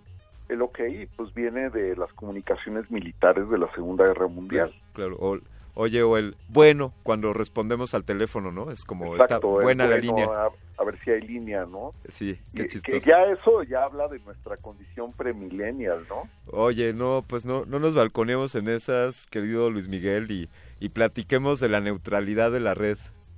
Sí, fíjate que estaba oyendo tu comentario. Sí. Y, y me llama la, la, la, la, atención, ¿no? Hay muchas neutralidades. En general podemos hablar de dos tipos de neutralidad, la neutralidad tecnológica y la neutralidad que no tiene apellido, es como la neutralidad de la red sí. propiamente, que es la que le afecta al consumidor. ¿Sí? Que eh, primero hay que pensar que uno de los principios básicos de la Internet es el llamado eh, punta a punta o extremo a extremo, en el cual, eh, pues si tú vas a transmitir algo o, recibir algo, pues se tiene que convertir en paquetes. Si tú vas a mandar hola, un mail que diga, hola Alberto, ¿cómo estás? Pues un paquete lleva la palabra hola, otro paquete a lo mejor lleva el ALB y otro paquete llevará el ERTO y no van todos en cadena, sino van por la mejor ruta disponible y a final de cuentas en los extremos se genera el mensaje o se co- recompone el mensaje. ¿Qué es lo que pasa Sí. en el primer caso, que es eh, la neutralidad de la red? ¿Por qué? Porque, eh, bueno, en el caso de la neutralidad tecnológica, el, si tú piensas en términos de cómo se construye la Internet, pues el, está este principio punta a punta y está el modelo de, de interconexión de sistemas, que el llamado modelo ISO-OSI, que es una pirámide, o era una pirámide, hoy, hoy en día pues es un cilindro y está la capa de abajo, que es la capa más básica, la capa física, donde se conectan las, la- eh, donde se hacen las conexiones físicas, o sea, los cables, hasta la capa de arriba, la- la- las últimas capas, que son las capas de, de aplicación o, o la- o propiamente la capa donde está corriendo nuestra aplicación en la red, Muy como bien. sería el navegador o la el correo, aunque el correo pues es el cliente el que corre arriba, porque abajo pues están las capas de red y las capas de protocolo, etcétera, ¿no? Per- perdón, Luis Miguel, si, si me permites co- contribuir, este, este modelo, el OSI, es aquel que establece que hay distintos niveles que revisar en cuanto a la conectividad. Por ejemplo, el primer nivel es que, que el cable esté conectado a la energía eléctrica, luego el siguiente nivel es que, que la computadora y las tarjetas de la computadora trabajen, luego asciende al sistema operativo y así sucesivamente hasta, como dices, hasta que llegamos a las últimas capas que son ya el navegador de Internet, ¿no? Que es ya con lo que los humanos nos entendemos, más o menos, es por ahí. Sí, sí, sí. Y de hecho podríamos pensar en más capas. Eh, por ejemplo, en el caso de TCP/IP, piensan en menos capas. El modelo de ISO-OSI son siete capas. En el modelo de TCP/IP se piensa en cuatro capas como las esenciales. Claro. Eh, pero si hablamos en términos de un sistema social, pues arriba de la capa 7 hay muchas cosas todavía, ¿no? Sí. Tiene que, tiene que venir eh, la capacidad de, de, de- de utilizar el medio, eh, la adecuación del, al uso del medio, etcétera, ¿no? Y, y ahí es donde se hace la diferencia. Estas, estas siete capas de abajo son las que tendrían que ser neutralmente desde el punto de vista tecnológico. Y las capas de arriba son las que tienen que ver con la neutralidad desde una perspectiva, voy a decir, de gobernanza, pero es una perspectiva de la del consumo o, de la, o del acceso al medio, y que ya tiene que ver con los derechos humanos como el derecho a la información o el derecho a la o la libertad de expresión, o sea, se empieza a complicar. Por eso hoy en día también hablamos de que hay dos, dos o más internet, ¿no? Una internet que es la que hablamos los ingenieros y otra internet que es la que discuten las ciencias sociales, ¿no? Sí, Muy entonces ahí es donde tenemos que hacer la diferencia en la neutralidad. ¿Por qué? Porque, ¿qué es lo que pasa? Así como contaba ahorita que se paquetiza la información y se puede ir por diferentes rutas, ¿qué pasa si una ruta es más lenta que otra? Pues tu comunicación se vuelve más lenta en el mejor de los casos. ¿Qué tal que en una red pues no les gusta que mandes la palabra hola y se bloquea? Entonces mi correo nomás te va a llegar como Alberto signo de interrogación. Sí. Sí. Claro. Sí, sí. Eso es el- en términos muy simples. Vámonos a, a estas capas adicionales que les estaba diciendo ahorita, ¿qué es, es lo que pasa? Imagínate que un gobierno no le parece que la gente hable de ciertos temas. Eh, y entonces, pues es, el- es un muy mal escenario de neutralidad. ¿Por qué? Porque el en el extremo la neutralidad se convierte en censura. ¿sí? Pero ¿qué pasa si a la compañía A eh, da el servicio de video ¿sí? y la compañía B que también da otro servicio de video y son competidores, este, pues deciden que van a poner unas reglas especiales en su red para que si quieres ver el video de la competencia lo veas más lento, te desesperes y tengas que comprar su sistema de video. Sí. ¿sí? ese es un escenario de anticompetencia que está justamente en esta neutralidad, en la perspectiva de la gobernanza, en la perspectiva del consumo, en la perspectiva de la competencia económica. Esto es, esto es desleal. Sí, claro, sí. pero sucede. Sí, o sea, el, po- podría eh, trata en, en no sé en, en, en- en tu proveedor favorito de teléfono Sí, sí. ¿Sí? por ejemplo ver el contenido de Netflix y compáralo con la velocidad con la que lo ves en tu casa Ok, claro. ¿sí?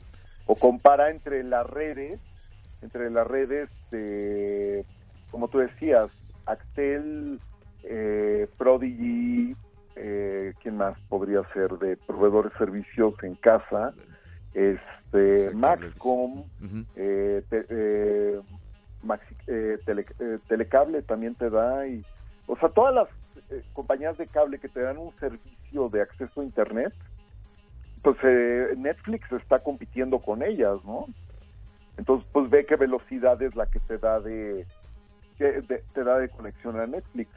Pu- puedes entrar a una página de Netflix que se llama fast.com y te dice a qué velocidad te estás conectando a sus servidores Claro, como para que tomaras la decisión de qué proveedor de internet eh, utilizar para, para tener un mejor acceso al servicio de Netflix, por ejemplo. Exact- exactamente. Ese es uno de los efectos de la neutralidad de la red. Y a final de cuentas, todo en la perspectiva de ISOC o de la Internet Society tiene que ver con las libertades que tenemos en, la- eh, en la Internet. Entonces, eh, evidentemente es la libertad de acceder a la información que yo quiera. Es la libertad de utilizar la Internet para decir lo que yo quiera. Eh, es la libertad de innovar la Internet y poder desarrollar programas y aplicaciones o hardware para que la Internet funcione mejor.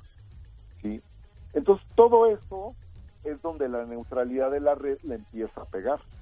Desde Y, luego. Este, deja de ser un espacio neutral. Ahora, ¿qué es lo que pasa? Existe algo que, pues, eh, eh, para que la Internet sea buena para todos, tiene que ser eficiente. Para que sea eficiente, tiene que tener una administración tecnológica. Y esa administración tecnológica o gestión de la red es necesaria en todas las redes. ¿Por qué? Porque si alguien se pone a bajar, eh, pues, no sé, este, videos de cuatro horas, el- Impacta al resto. Exacto, impacta al segmento en el cual estás conectado.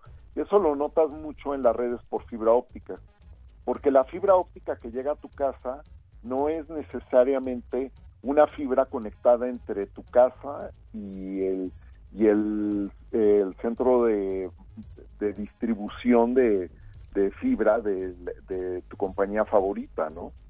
Entonces, en realidad llega una, una fibra a un punto en una manzana o en una colonia y de ahí se distribuye a las casas. Entonces, si tú consumes demasiado ancho de banda, pues lo, lo que va a pasar o consumes demasiados datos, lo que va a pasar es de que le vas a pegar al rendimiento de toda tu cuadra. Entonces, la empresa, eh, para no afectar a los otros consumidores, empieza a regularte la velocidad o De empieza acuerdo. a regular el tamaño de tus paquetes. De acuerdo. ¿sí? De hecho, esa es una de las razones por las que Flash pues, desapareció del mercado. Una fue la seguridad y la otra la forma en la cual consumía recursos de red, ¿no? Entra una, hoy en día entra una página flash, que tenga un flash Sí. y vas a oír cómo se acelera tu computadora, porque tiene que consumir demasiados recursos de cómputo. Entonces, esas medidas de eficiencia de la red son necesarias, porque si no, se vuelve un caos. Lo malo empieza cuando se convierte una- en una ventaja competitiva. ¿Qué quiere decir? Pues que el proveedor va a aprovechar esta necesidad tecnológica para obtener un beneficio económico. Y aparte es un beneficio económico indirecto. ¿Por qué? Porque pues, va, a prote- va a tener una medida proteccionista de su servicio para que el, para que el consumidor decida consumir sus servicios casi como en un monopolio, ¿no?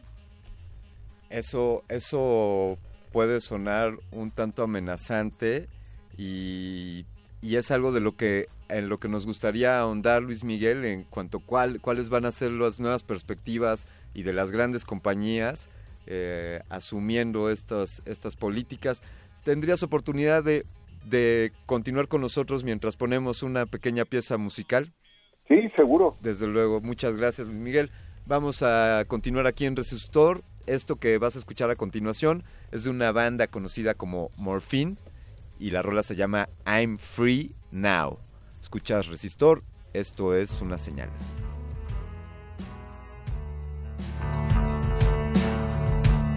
Resistor. Esto es una señal.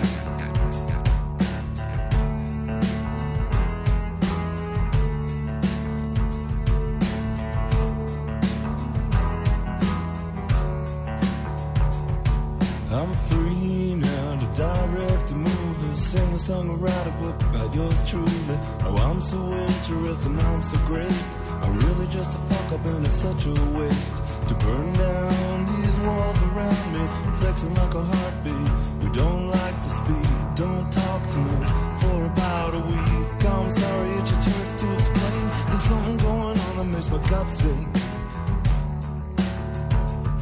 I got guilt, I got fear, I got regret. I'm just a panic stricken waste. I'm such a jerk. I was honest, I swear. The last thing I wanna do. Honest, I swear. The last thing I wanna do is ever cause you pain.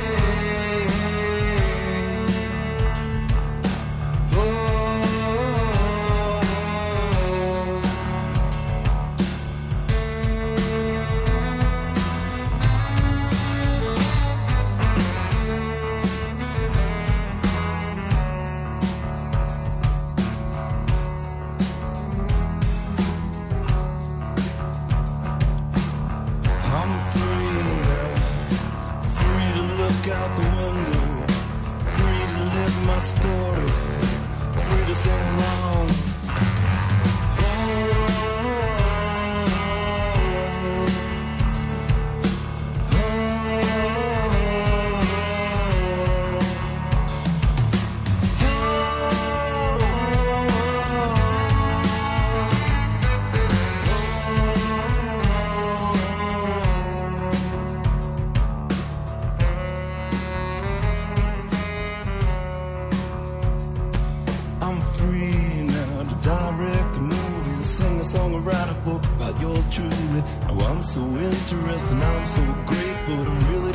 up. It's such a waste to burn down these walls around me, flexing like a heartbeat. We don't like to speak, don't talk to me for about a week. I'm sorry, it just hurts to explain. There's something going on that makes my gut ache inside.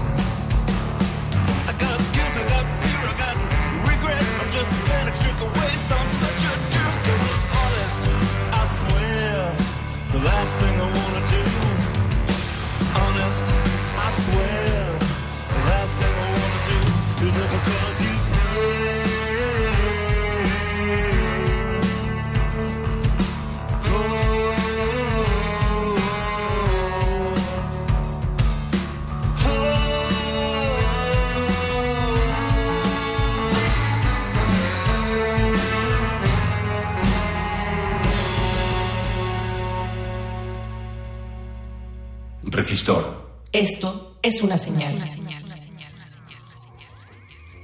Aún no es hora de dormir, queri- queridos resistentes. Continuamos aquí en Resistor, esta señal que tenemos para ustedes. Estamos hablando con el doctor Luis Miguel Martínez, presidente de la Internet Society Capítulo México, además, de ser- además de ser académico y un, un amigo de aquí de Resistor. Luis Miguel, debemos de preocuparnos porque quizá un día la vasta diversidad de sitios web que existen en Internet se reduzca a que solo los que estarán pagando tengan presencia? Pues mira, es que una de las visiones de la neutralidad es la de los aviones, ¿no? Sí. Ya la Eh, capa eh, superior. Sí, pero es, tienes, tiene, quieres velocidad, paga. Quieres ir en primera clase, paga. Quieres eh, ver lo que sea, la velocidad que sea, paga. Quieres aguantarte a lo que el proveedor te quiere dar, pues no pagues. Es como la cola en la feria. Exacto, o sea, el problema es, imagínate un internet funcionando como una aerolínea de low cost, Ya. Eh, o sea, este, eh, o sea, eh, sería terrible y, y- y- y- y sería un retroceso humano, ¿no? Todo lo que hemos ganado con la internet lo vamos a perder porque no tenemos dinero para pagar, ¿no? Sí. Sí, y eso, te digo, es, ese es un riesgo. El otro riesgo es el de que, pues hay muchos gobiernos en el planeta que ellos desearían controlar la Internet, ¿no? Existe el foro de gobernanza de Internet donde oyes cada cosa que dices, ¿en serio? O sea, qué bueno que vivimos en un país como México que tenga sus cosas buenas o malas, pero no hemos llegado al extremo de algunos países de, digamos, África o el Medio Oriente. Dices, No puede ser, o sea, la necesidad de controlar a las personas que llegue a eso, ¿no? Este, entonces, todos estos escenarios están en contra de las personas y a final de cuentas están en contra del Internet, porque la Internet somos nosotros, La Internet sin personas, pues se vuelve una conex- una, un, un- un- conjunto de conexiones inútiles, ¿no?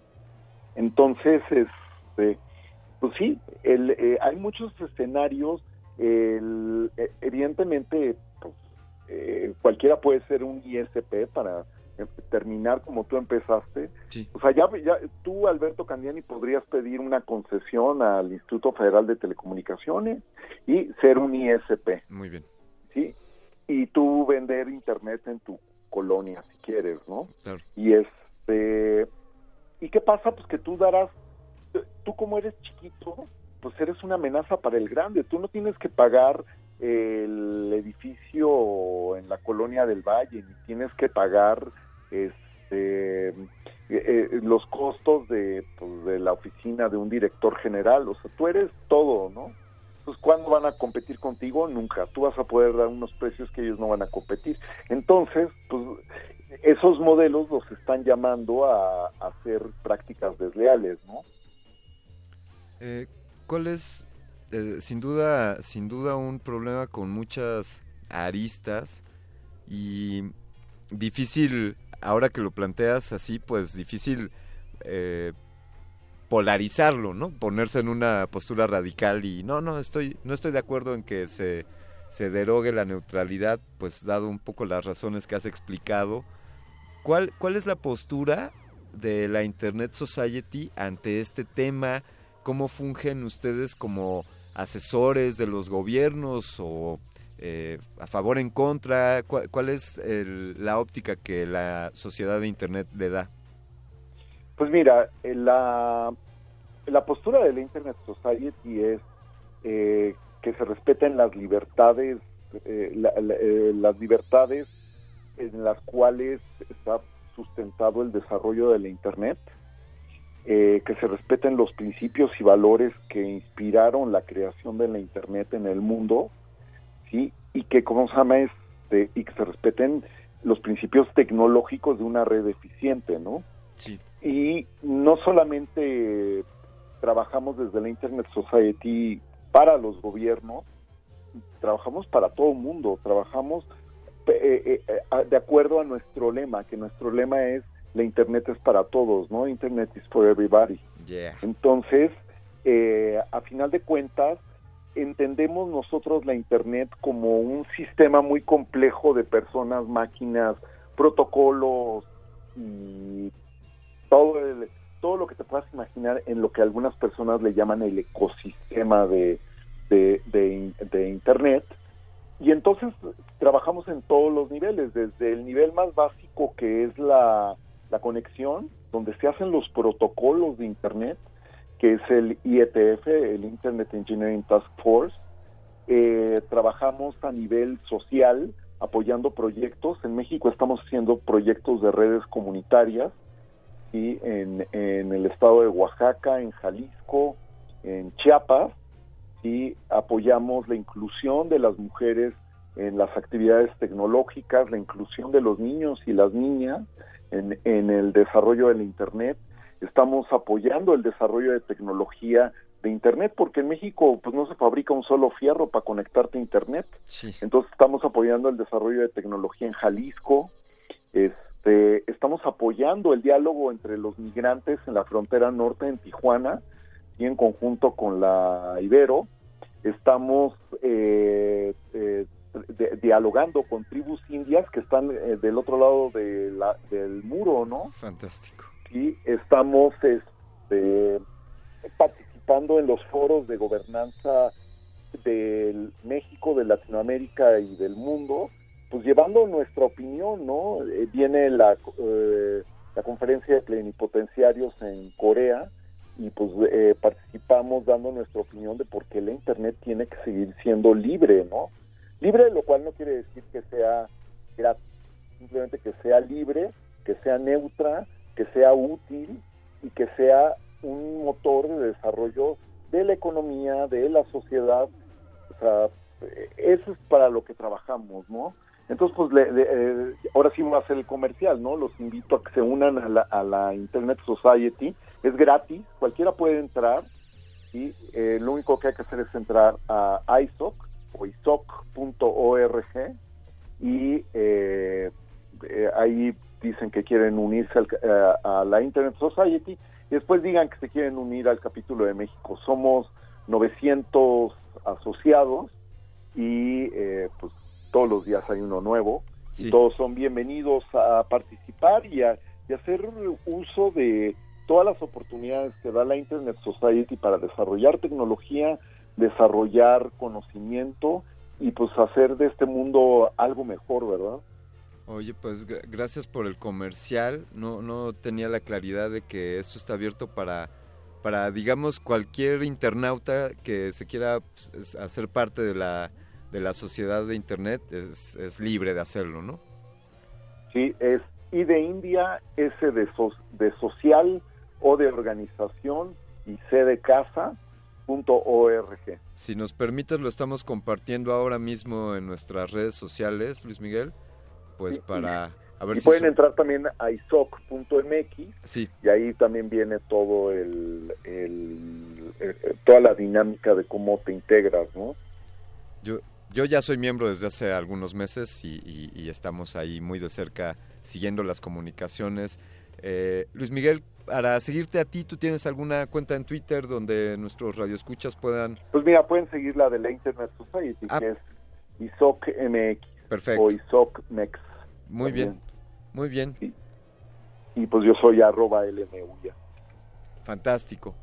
Pues te queremos agradecer mucho el que, el que nos hayas iluminado con, con este tema y nos has dado un panorama mucho más amplio. Un, un último mensaje que quisieras darle a los radioescuchas en cuanto a cómo, cómo abordar el tema. Pues le- eh, ese, la Internet es para todos, ¿no? Eso. Sí, eh, trabajemos todos para que la Internet siga siendo para todos, para que llegue a donde no llega. Acordémonos que solo llevamos un billón de personas conectadas a la Internet y a ver quién conecta a los que siguen, ¿no? Entonces, pues participen, ayuden a que, a que personas en México, muchísimas personas no tienen acceso a Internet y pues no se ve cómo el gobierno lo pueda hacer pronto. Entonces, ayudémoslos a que a que se puedan conectar al internet y compartan el pues lo, lo, lo, lo que fue la sociedad de la información, ¿no? No- Nos corresponde a todos, nos corresponde a todos sumarnos a esta causa. Muchas gracias, Luis Miguel. Alberto, buenas buenas noches y muchísimas gracias a todos por allá. Buenas noches. Hasta Ahí luego. estuvo la conversación con Luis Miguel Martínez, académico de la Universidad, de la Universidad Iberoamericana, presidente de la Internet Society y consultor en distintas ramas de tecnología. Un, gran amigo, qué buena conversación tuvimos. Vamos a continuar, vamos a ponerles algo, unos, unos guitarrazos de Jimi Hendrix. ¿No? Ah, perfecto. Entonces no va Jimi Hendrix, sino de Who, de aquella ópera Tommy, I'm free.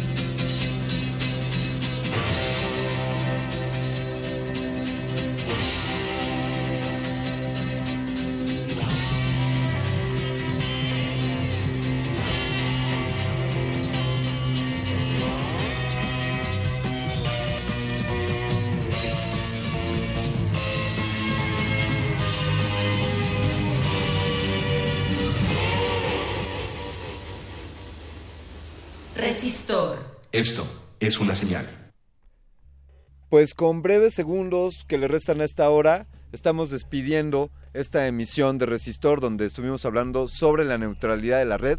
No me puedo ir sin antes compartirles que hemos publicado en, en nuestro Twitter un vínculo donde puedes saber si tu información fue compartida con Cambridge Analytica, todo este escándalo que está sucediendo en cuanto a la violación a la privacidad por parte de la compañía de redes sociales más grande del mundo, que ya conocen, dirigida por Mark Zuckerberg, quien los últimos dos días ha estado declarando en el Senado de Estados Unidos, quien, quien está cuestionando sobre qué uso ha hecho con la información de todos nosotros que estamos registrados en esta red.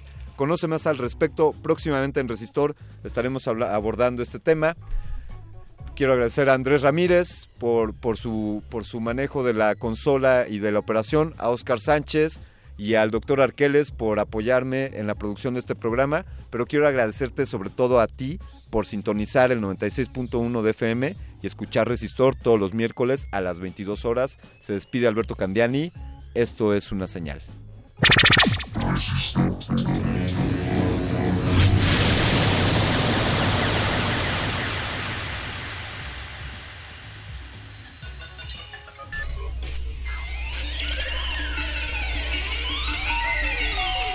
La inoculación simbiótica de conocimiento ha finalizado. Esperamos aprender más de ti en un futuro cercano. Buenas noches. Resistor.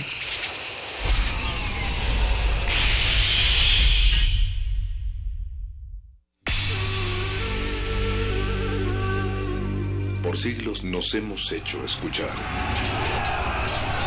Nacimos como parte de esa inmensa mayoría. Hablar, Escuchar. debatir, proponer, cuestionar. Está en nuestra naturaleza. Seamos instrumentos de conciencia de nuestro pueblo. Usamos el sonido porque atraviesa obstáculos.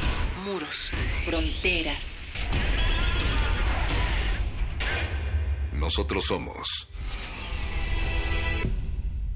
la resistencia.